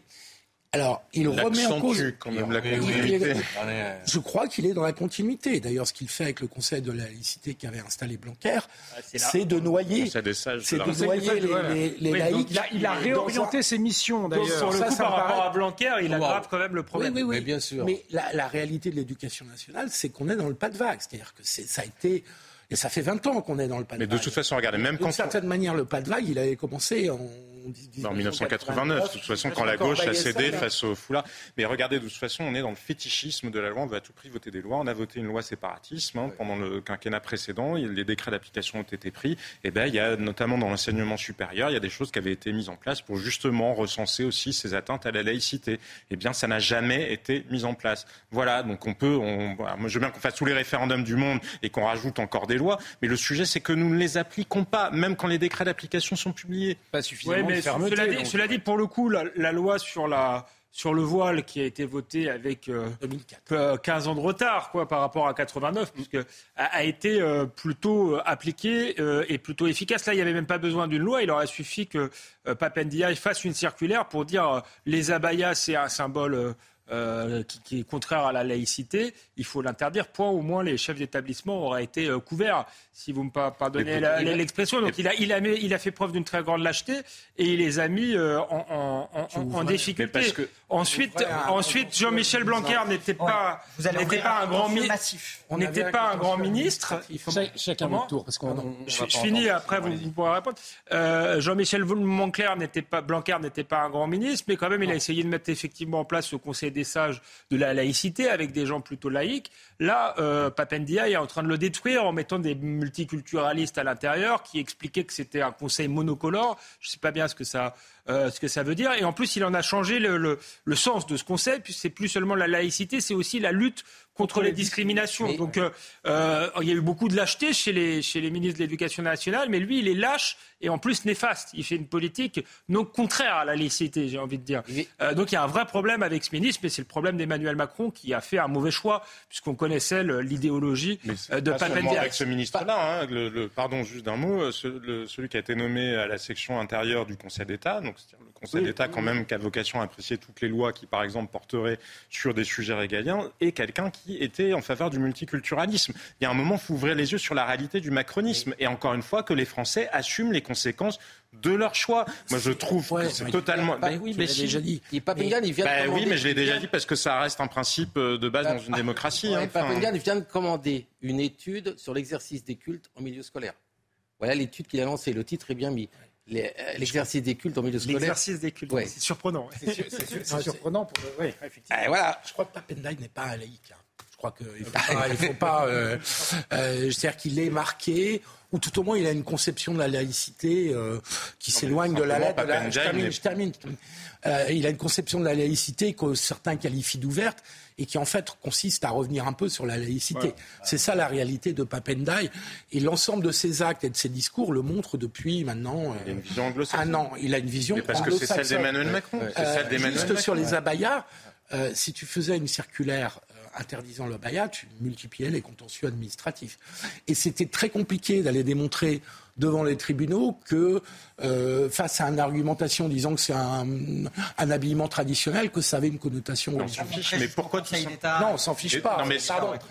non, ce que je veux dire par là, ce que je veux dire par là, c'est qu'on pourrait considérer qu'un chef d'établissement. non, mais qu'un chef d'établissement, mais pardon, pour aller au bout de la phrase, qu'un chef d'établissement a le pouvoir de dire, de décider qu'il s'agisse aussi bien des crop tops ou euh, vous vous souvenez, parce que on est pareil, là encore, le en même temps, c'est magnifique. Vous vous souvenez que Marlène Schiappa, Marlène Schiappa, qui était ministre qui était ministre, qui avait recommandé aux lycéens, aux lycéennes en l'occurrence, de se révolter dans les établissements qui ne voulaient pas que les filles arrivent avec euh, le ventre, le ventre à l'air. Mais après, je ne veux même pas avoir de débat sur le fond. Mais quand une ministre, c'est-à-dire qu'elle, elle, a le pouvoir, s'il y a un citoyen qui a plus de pouvoir qu'un autre, c'est quand même un ministre, elle a le pouvoir d'agir, qu'elle conseille la rébellion plutôt que de dire ben, je vais aller voir le ministre de l'Éducation nationale et puis on va, je vais lui demander de faire un règlement. Mais comme on est en permanence à vouloir tout et son contraire, il y a quelque chose qui, à mon sens, est simple, qui s'appelle l'autorité. Si le chef d'établissement a l'autorité pour décider, on s'en fiche pour quelle raison de euh, ce qui est une tenue acceptable ou ce qui n'est pas acceptable. Non, il n'y a pas de Allez, on, va avancer. Il est 23h30 euh, dans un instant. On va revenir sur ce tableau polémique hein, de l'artiste suisse Myriam Kahn euh, qui a été aspergé de peinture hier au palais de Tokuyo. Alors pourquoi? Eh bien, on vous le dit dans un instant. Euh, mais avant, on retrouve Sandra Chiombo. Il est 23h30, le rappel des titres. Manifestation sous tension ce lundi à Lyon. Des milliers de personnes se sont rassemblées en marge de la visite d'Emmanuel Macron. Au cœur de leur contestation, la réforme des retraites. La préfecture du Rhône avait interdit tout rassemblement près du mémorial où le président a rendu hommage à Jean Moulin et à la résistance. Les personnes séropositives vont pouvoir intégrer l'armée. L'annonce a été faite ce lundi par Sébastien Lecornu, ministre des Armées. Un arrêté a été pris en ce sens. Il sera publié prochainement et s'appliquera à la gendarmerie, les sapeurs-pompiers de Paris et de Marseille et l'ensemble des forces armées. Son départ était prévu à terme, mais il a été accéléré. Jean-Michel Aulas a cédé les commandes de l'Olympique lyonnais à l'Américain John Textor. Ce rachat marque la fin d'une ère historique. Président de l'OL depuis 87, Aulas restera au conseil d'administration en qualité de président d'honneur. Merci beaucoup Sandra, Sandra Chiombo pour euh, un point sur l'actualité. Il est 23h30, bienvenue si vous nous rejoignez dans Soir Info et vous faites bien parce qu'ils sont en pleine forme. Ludory Victoro, Philippe Guibert, Jean-Sébastien Ferjou, Jérémy Calfon et Alexandre Devecchio. On va revenir euh, à présent sur cette polémique qui a marqué euh, la journée. Le tableau de l'artiste suisse Myriam Kahn, Fuck Abstraction, c'est son nom, a été aspergé de peinture, c'était hier, non, samedi même, au Palais de Tokyo. Alors ce tableau, représente eh une personne aux mains liées, euh, contrainte à une fellation par un homme puissant sans visage. On ne vous montrera pas euh, tout le, tableau, Alors pour ses détracteurs, la victime est un enfant, ce que dément l'artiste. L'artiste qui parle de représentation du viol comme arme de guerre et crime contre l'humanité. Alors Emmanuel Macron euh, a condamné aujourd'hui l'acte de vandalisme via un tweet. On va voir ce tweet d'Emmanuel Macron. En ce 8 mai où nous célébrons la victoire de la liberté, je condamne l'acte de vandalisme comme hier au Palais de Tokyo. S'en prendre à une œuvre, c'est attenter à nos valeurs, c'est euh, en France, l'art est toujours libre pardon, et le respect de la création culturelle garanti. Alors, euh, ce tableau, il fait polémique depuis plusieurs jours. On va en parler dans un instant, mais on va écouter d'abord cette passe d'armes entre la députée RN Caroline Parmentier et la ministre de la Culture Rima Abdul-Malak. Regardez. Ce tableau représente un enfant à genoux, ligoté les mains dans le dos, forcé à une fellation par un adulte. Rien ne justifie l'exposition d'une telle œuvre, pas même le prétexte de la dénonciation des crimes de guerre. Le tableau de Myriam Khan nuit gravement à nos valeurs communes en tant que membre de la délégation aux droits des enfants, mais surtout en tant que femme et en tant que mère. Je vous demande, Madame la Ministre, quand ce tableau va-t-il être décroché? Voilà ce qu'elle dit. Ce ne sont pas des enfants qui sont représentés. Ce tableau traite de la façon dont la sexualité est utilisée comme arme de guerre, comme crime contre l'humanité. Le contraste entre les deux corps figure la puissance corporelle de l'oppresseur et la fragilité de l'opprimé. L'art peut choquer, peut questionner, peut parfois susciter du malaise, voire du dégoût. L'art n'est pas consensuel et euh, la liberté d'expression et de création est garantie par la loi. Il suffit donc que l'artiste décrète que ce n'est pas un enfant alors que c'est clairement un enfant, pour qu'il soit dédouané, peu importe les allégations ou même les intentions de l'artiste, elles ne permettent pas d'échapper à la qualification pénale dans la mesure où le plus grand nombre reconnaît bien la représentation d'un enfant dans cette figure agenouillée et violée. Madame la ministre, au nom de tous les enfants abusés, vous devriez avoir honte de ce que vous venez de dire. Jérémy Calfon, euh, la ministre de la Culture, elle dénonce une instrumentalisation du Rassemblement national. Moi, j'ai vu le tableau, personnellement, j'ai vu un, enfant, pour être très clair. Donc j'ai été, voilà, moi, ça m'a choqué et, je ne veux rien instrumentaliser du tout. Et je, comprends très bien euh, que euh, l'art, eh bien, c'est il faut respecter la, création culturelle et l'esprit libre de l'art, effectivement. Mais il y, a une question euh, au fond, de, droit qui a été soulevé aussi. C'est une question de droit. Pour moi, il n'y a pas d'instrumentalisation parce que les deux positions, que ce soit la position de la députée RN ou la position de la ministre, sont parfaitement légitimes en droit. Vous avez en droit l'article de mémoire, ça doit être 227-23 du Code pénal, qui interdit la représentation d'images pédopornographiques sur tout support, qu'elles soient réelles ou fictives d'ailleurs. Hein. Et souvenez-vous, il n'y a pas très longtemps, Bastien Vives, cet auteur de BD, qui est inquiété à la suite de dessins mmh. qui sont qualifiés de pédopornographiques. Et d'un autre côté, vous avez la liberté de création qui est garantie, avec le fait que l'art peut, et même dans une certaine mesure, peut-être doit choquer. Donc comment vous conciliez ces deux impératifs? Eh bien en réalité, c'est un peu au juge, mais beaucoup à nous, société, de le décider. Et, Emmanuel Macron grimé en Adolf Hitler, par exemple, une peinture, c'est pas de l'art, ça, par exemple? Ça pourrait. La question c'est qu'est-ce que l'artiste a voulu dire Et le fait que Rima Abdul Malak lise les propos de l'artiste sont quand même assez intéressants euh, du message porté. Mais en droit pénal, c'est indifférent puisque le droit pénal est indifférent au mobile. Donc, en réalité, juridiquement, une condamnation pourrait tout à fait être prononcée. Ça serait justifiable en droit. Mais on pourrait également dire liberté de création. Donc vous avez vraiment deux normes qui s'affrontent et qui sont irréconciliables. Donc c'est plutôt à la société civile à nous de dire voilà, qu'est-ce qu'on voit dans ce tableau? Est-ce qu'on estime que l'art doit aller jusque-là ou pas? Alors la justice a tranché. Un tribunal administratif a estimé que l'œuvre ne saurait être comprise en dehors de son contexte et du travail de l'artiste Myriam Khan qui vise à dénoncer les horreurs de, la guerre. Tribunal administratif. Après, voilà, euh, saisi par les associations juristes pour l'enfance et l'enfance euh, Mais c'est un tribunal administratif. Vous parliez de la société civile. 16 Donc, pardon, 16 associations de protection de l'enfance ont demandé qu'on décroche ce tableau. Je l'ai là, je ne peux pas le montrer. Clairement, clairement, quand on regarde ce tableau, excusez-moi, on pourrait dire n'importe quoi, que le petit est grand et le grand est petit, c'est un enfant qui fait une félicitation à un adulte. Bah moi, ça me choque, parce que le palais de Tokyo, il y a des enfants qui vont dedans aussi. Excusez-moi de vous dire ça. Sinon, attendez, mais dans ces cas-là, c'est nos limites. Alors dans ces cas-là, on fait nos limites. Mais il faudra des fois pas dire non pour lui et oui pour lui, comme vous disiez tout à l'heure. absolument, c'est purement casuistique. Bah, c'est le problème. Vous ne pouvez être que casuistique dans ce genre de problématique. Vous ne pouvez être que casuistique. Parce que vous ne pouvez pas faire de systématisation, parce que vous avez d'un côté la protection de l'enfance et d'un autre côté la liberté d'expression. Mais l'important n'est pas la protection de l'enfance et de nos enfants. Quand vous avez 16 associations de protection de l'enfance. Ludovic, ton, bah, si tu amènes ton fils ou ton, ton petit-fils, je sais pas. Là, non, mais je vais finir. Les tu rentres. ne sont pas faites pour les enfants, les expositions. Pardon Les expositions, c'est pas fait pour les enfants. Ah bah, moi, les expositions dans ma ville sont faites pour les enfants. Elles sont faites pour tout le monde. J'ai lu le jugement du tribunal administratif. Apparemment, c'est quand même dans une salle à part. C'est contextualité. Les enfants peuvent y aller. Il y a de la prévention et c'est dans une salle à part du reste de l'exposition. Moi, il se trouve que j'aime pas l'art contemporain. Je suis pas sûr que ce soit de l'art.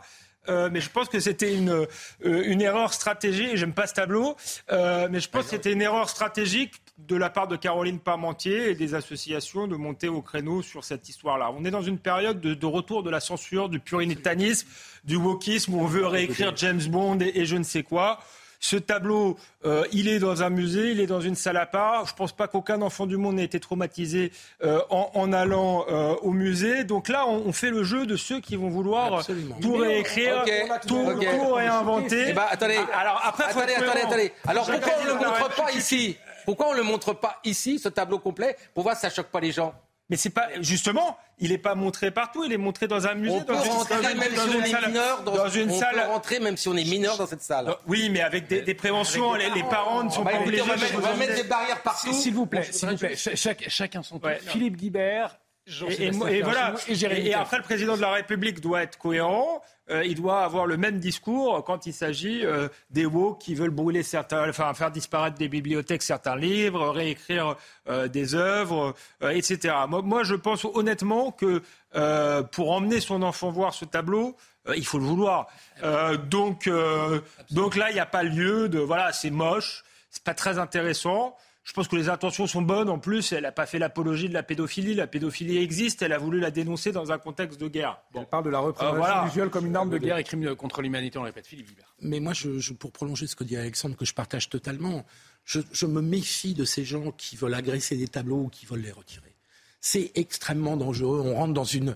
Quand bien même, effectivement, on a le droit d'être choqué par ce tableau. C'est on peut le dire. On, on a le droit de se renseigner, on a le droit de, on a le droit de le dire, on a le droit de l'écrire mais on ne demande pas à décrocher un tableau. C'est, on, rentre dans un truc où là, Alexandre a parfaitement raison. Euh, c'est-à-dire qu'au départ, quand j'ai découvert cette affaire, je ne savais pas que c'était une députée RN qui avait posé la question, et je me suis dit encore un coup des wokistes. et, non, c'est une députée RN qui veut euh, euh, retirer des tableaux. Moi, je trouve ça scandaleux. Après qu'on critique ce tableau à la bonne heure, on a le droit de critiquer des œuvres d'art, évidemment, mais de vouloir le retirer je trouve que c'est une intention qui est liberticide par nature. Donc ça veut dire en fait qu'il n'y a pas de limite à l'art. Il n'y a pas longtemps, je vous rappelle quand même qu'il y avait des tableaux avec Macron, on les a bien fait enlever. Et pour... On n'aurait pas dû. Oui, mais on les a fait enlever. Le pro... Si, si, il y avait un, un, artiste qui avait pas. Oui, qui avait pas. Il y en a plein qu'on a fait enlever Hitler, tout ça. Pourquoi dans un cas on enlève Attendez, c'était pas des artistes. Mais d'accord, mais c'était de l'art quand même. Attendez, excusez-moi de vous dire ça. Non, mais excusez-moi. L'art, ce n'est pas à nous de juger comment est l'art. L'art de rue peut exister aussi. Donc la problématique, à quel moment on interdit Ok, on n'interdit pas. C'est bon. C'est pas contextualisé. On critique, mais on interdit pas. C'est fatigant cette euh, faculté C'est toujours sur les mauvaises causes qu'on défend les principes. Donc mm. la liberté d'expression, ben, on la défend quand quelqu'un dit un truc qui nous choque, parce que sinon c'est pas de la liberté d'expression, c'est juste qu'on est d'accord. Donc la liberté de création, c'est pareil, que ça nous choque. Enfin, sérieusement, ça a été dit, mais il faut aller dans ce musée. On ne tombe pas par-dessus par hasard. Ce pas des images publicitaires qu'on verrait partout euh, sur les murs euh, de nos villes. Quant à l'idée, moi je trouve profondément choquant qu'elle ose dire qu'elle parle au nom des enfants abusés, qu'elle se mêle de ses fesses, cette dame. Pardon, qu'elle se mêle de ses fesses. Elle n'a pas à parler au nom de toutes les personnes abusées. Parce que c'est totalement absurde. La pédophilie n'a certaines... Je... Personne ne va aller violer un enfant à cause de ce tableau-là, quand bien même il représenterait une apologie de la pédophilie. Ce qui n'est en plus pas le cas parce que ça n'est pas l'intention de l'artiste. Donc on arrête avec ces, ces c'est insupportable. Regardons le reste de ce qui se passe dans la société. Ayons le courage de s'y attaquer, y compris dans l'éducation nationale, parce que quand vous avez des enseignants qui sont mutés euh, d'une académie à l'autre sans que soient prévus les chefs d'établissement, alors qu'ils ont pu être mis en cause pour des affaires pédophiles, ça c'est quand même plus grave qu'un tableau au palais de Tokyo. Mais là encore, il n'y a pas grand monde pour s'en préoccuper. Jean-Sébastien Ferjou qui remet l'église au milieu du village et le facteur sur son vélo comme à son habitude. Plus de facteur, il n'y a plus de vélo. Et les, facteurs qui ne peuvent plus aller parfois, parfois, les plus réactionnaires sont les plus libéraux finalement. Ben, c'est vrai souvent, vous avez raison Alexandre. moi je suis réaction, enfin, selon le vocabulaire contemporain. moi je suis libéral. bah là non. Jérémy Calfon pour conclure sur ce, ce tableau et puis on va parler de euh, football ensuite. Ah. Oui, Écoutez, je, suis finalement assez d'accord avec tout ce qui est hmm. dit. Euh, c'est à nous de décider si ce tableau est acceptable ou pas. Et euh, ça devrait même pas, en fait, être un débat. Euh, l'art est là précisément pour nous interloquer, pour nous choquer. On avait eu des débats d'ailleurs, je me souviens avec Alexandre Devecchio et Philippe ah, sur, voilà, exactement, sur, le, sur la réécriture ou pas de certains passages. à un moment donné, il faut aussi accepter que dans la société, il y a de la violence symbolique et que la violence symbolique est susceptible de nous faire avancer. Le droit, et je suis un juriste, donc je le dis à regret, ne peut pas tout résoudre et ne peut pas dire dans une société démocratique, ça c'est interdit, ça c'est autorisé pour absolument mm. tous les cas de figure. Allez, dans l'actualité également euh, ce lundi, eh bien, ce coup de tonnerre dans la sphère du football, Jean-Michel Aulas a cédé les commandes de l'Olympique lyonnais à l'homme d'affaires américain John Textor, un départ alors qu'il n'était pas prévu. Euh, puisque le président de l'Olympique euh, lyonnais devait rester encore eh bien, un peu moins de trois ans, hein, mais des tensions euh, entre le groupe Eagle, propriété de John Textor, semblent avoir eu raison de Jean-Michel Aulas. Jean-Michel Aulas, alors c'est sept titres consécutifs chez les hommes, c'est 15 titres pour l'OL féminin, 8 sacres en Ligue des Champions. Pour les supporters, c'est un départ vécu avec tristesse et stupeur. Écoutez. C'est une triste nouvelle pour les Lyonnais. Il a passé plus de 35 ans à la tête du, de l'Olympique lyonnais. Après, il faut qu'il y ait une page qui se tourne. C'est la fin d'une époque et c'est la mienne de mon époque. D'abord du dynamisme, un savoir-faire et puis de la, compétence. C'est un grand monsieur. moi, je le connais. Euh, je le connais pas personnellement, mais on le suit, on l'a suivi. Ah, il a amené beaucoup pour la ville de Lyon, sportivement. J'espère que ça peut être un renouveau. Après, moi, j'ai peur que l'âme lyonnaise et le centre de formation en pâtissent. On le remercie euh, Vraiment, il va vraiment nous manquer parce que voilà, il n'y en a plus beaucoup des présidents comme ça. Il y avait Bernard Tapie avec Marseille. Mais voilà, bah, après, euh, c'est comme ça, il faut savoir partir. Hein. Jérémy Calfon, il n'y en a plus beaucoup des présidents comme ça, c'est ce qu'on entendait. C'est un Américain qui va euh, récupérer le club. On a le sentiment que les, présidents à la papa, si je puis euh, m'exprimer ainsi, ben, en France, c'est terminé aujourd'hui. En fait, en France et, partout, finalement, Euh, à l'époque, vous aviez un club qui était en général incarné par un homme qui est resté longtemps. Vous aviez Olas à Lyon, vous avez, euh, vous avez eu Campora à Monaco, vous avez eu un petit moment donné euh, Tapi à l'OM, vous avez eu Carlo Molinari à Metz. Il y en a eu un paquet des présidents comme ça qui incarnaient leur club, qui étaient des gens qui venaient du tissu économique local et qui étaient extrêmement ancrés dans le territoire de leur club. Aujourd'hui, les clubs sont détenus par des fonds d'investissement, par des fonds souverains, par des personnes étrangères qui ne mettent jamais les pieds au stade. Et finalement, ben, on a du mal à identifier le propriétaire des clubs. Les, écussons changent. L'âme des clubs s'estompe. Et on voit qu'un certain nombre voilà, de présidents qui étaient des gens forts et qui incarnaient les clubs se mettent en retrait au profit de structures plus nébuleuses et de gens plus éloignés ça démontre quelque chose de notre football. Euh, là, John Textor va être président. À Botafogo, il n'y a jamais foutu les pieds. Il n'est jamais allé à aucun conseil d'administration. Et de nos footballs, et même au-delà, j'ai l'impression. Pas simplement. Euh, ça montre bien que euh, le football aujourd'hui n'est plus cette rencontre entre villes, ces rencontres un petit peu kermesse où vous aviez mmh. des identités locales qui étaient bien établies mais quelque chose d'un peu plus malheureusement nébuleux et éthérien, où vous ne savez pas qui affronte qui en réalité ce qu'incarnait au fond Jean-Michel Aulas. Oui, mais Jean-Michel Aulas a été mis là, je vous rappelle, par Bernard Tapie. Hein. C'est lui qui a, dit ça. Et il a fait en fait euh, des affaires, en fait, parce qu'il était en D2, il s'est complètement endetté. Et c'est lui qui a remis les affaires, qui a été faire des sponsors. Et c'est vrai qu'il peu à peu a vendu cela quand même, d'accord? Il l'a bien vendu. Il l'a vendu, c'est vrai, à, une personne qui a déjà trois clubs, un au Brésil, voilà, partout. Donc maintenant, on est dans l'affaire. Il va partir avec un chèque, c'est vrai, mais avec 80% de capital pour cette société, c'est sûr qu'ils l'ont mis dehors aujourd'hui. Ah, ils l'ont mis dehors. ah oui, c'est clair. ils l'ont mis dehors. Ah, c'est un peu l'évolution euh, de la société aussi. C'est l'entrepreneur qui a été remplacé par le financier. Parce que Jean-Michel Aulas, c'est pour ça que je suis assez admiratif de son parcours. Pour le coup, c'est un entrepreneur. Vous l'avez dit, il a pris le club en D2.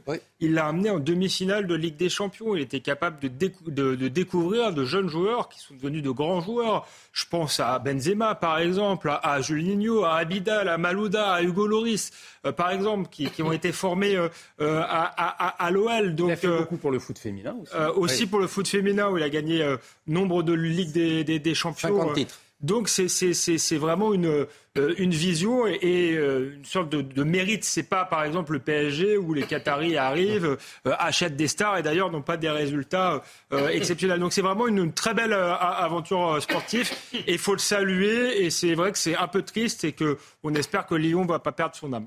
On est en train de perdre Jean-Sébastien Ferjou, tous ces ces présidents de clubs, tous ces mêmes ces chefs d'entreprise euh, euh, qui depuis des années ont pu construire des, empires, ça c'est terminé maintenant euh, aujourd'hui dans notre société.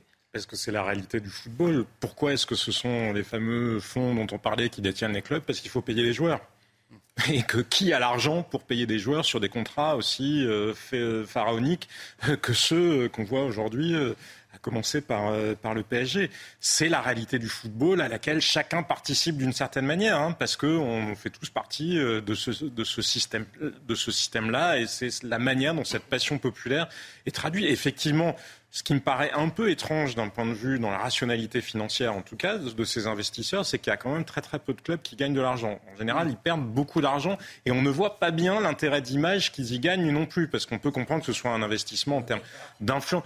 Le Qatar, oui, mais le Qatar, il gagne pas vis-à-vis du grand public. Il gagne probablement en capacité de pression vis-à-vis des autorités françaises. Ça, c'est autre chose. Et c'est ça le vrai sujet. Parce que le deuxième point, là où je voulais en venir, c'est que oui, bah, il y a aussi des autorités politiques qui sont en face. Si elles cèdent à des gens qui sont en situation d'exercer de discret chantage, d'aimable chantage parce qu'ils détiennent le club et qu'ils disent bah, si jamais euh, vous faites pas ce qu'on veut, eh ben on, se montrera moins conciliant, vous aurez moins d'argent pour votre club, ça sera l'âme de votre ville qui ira moins bien, enfin bref, etc.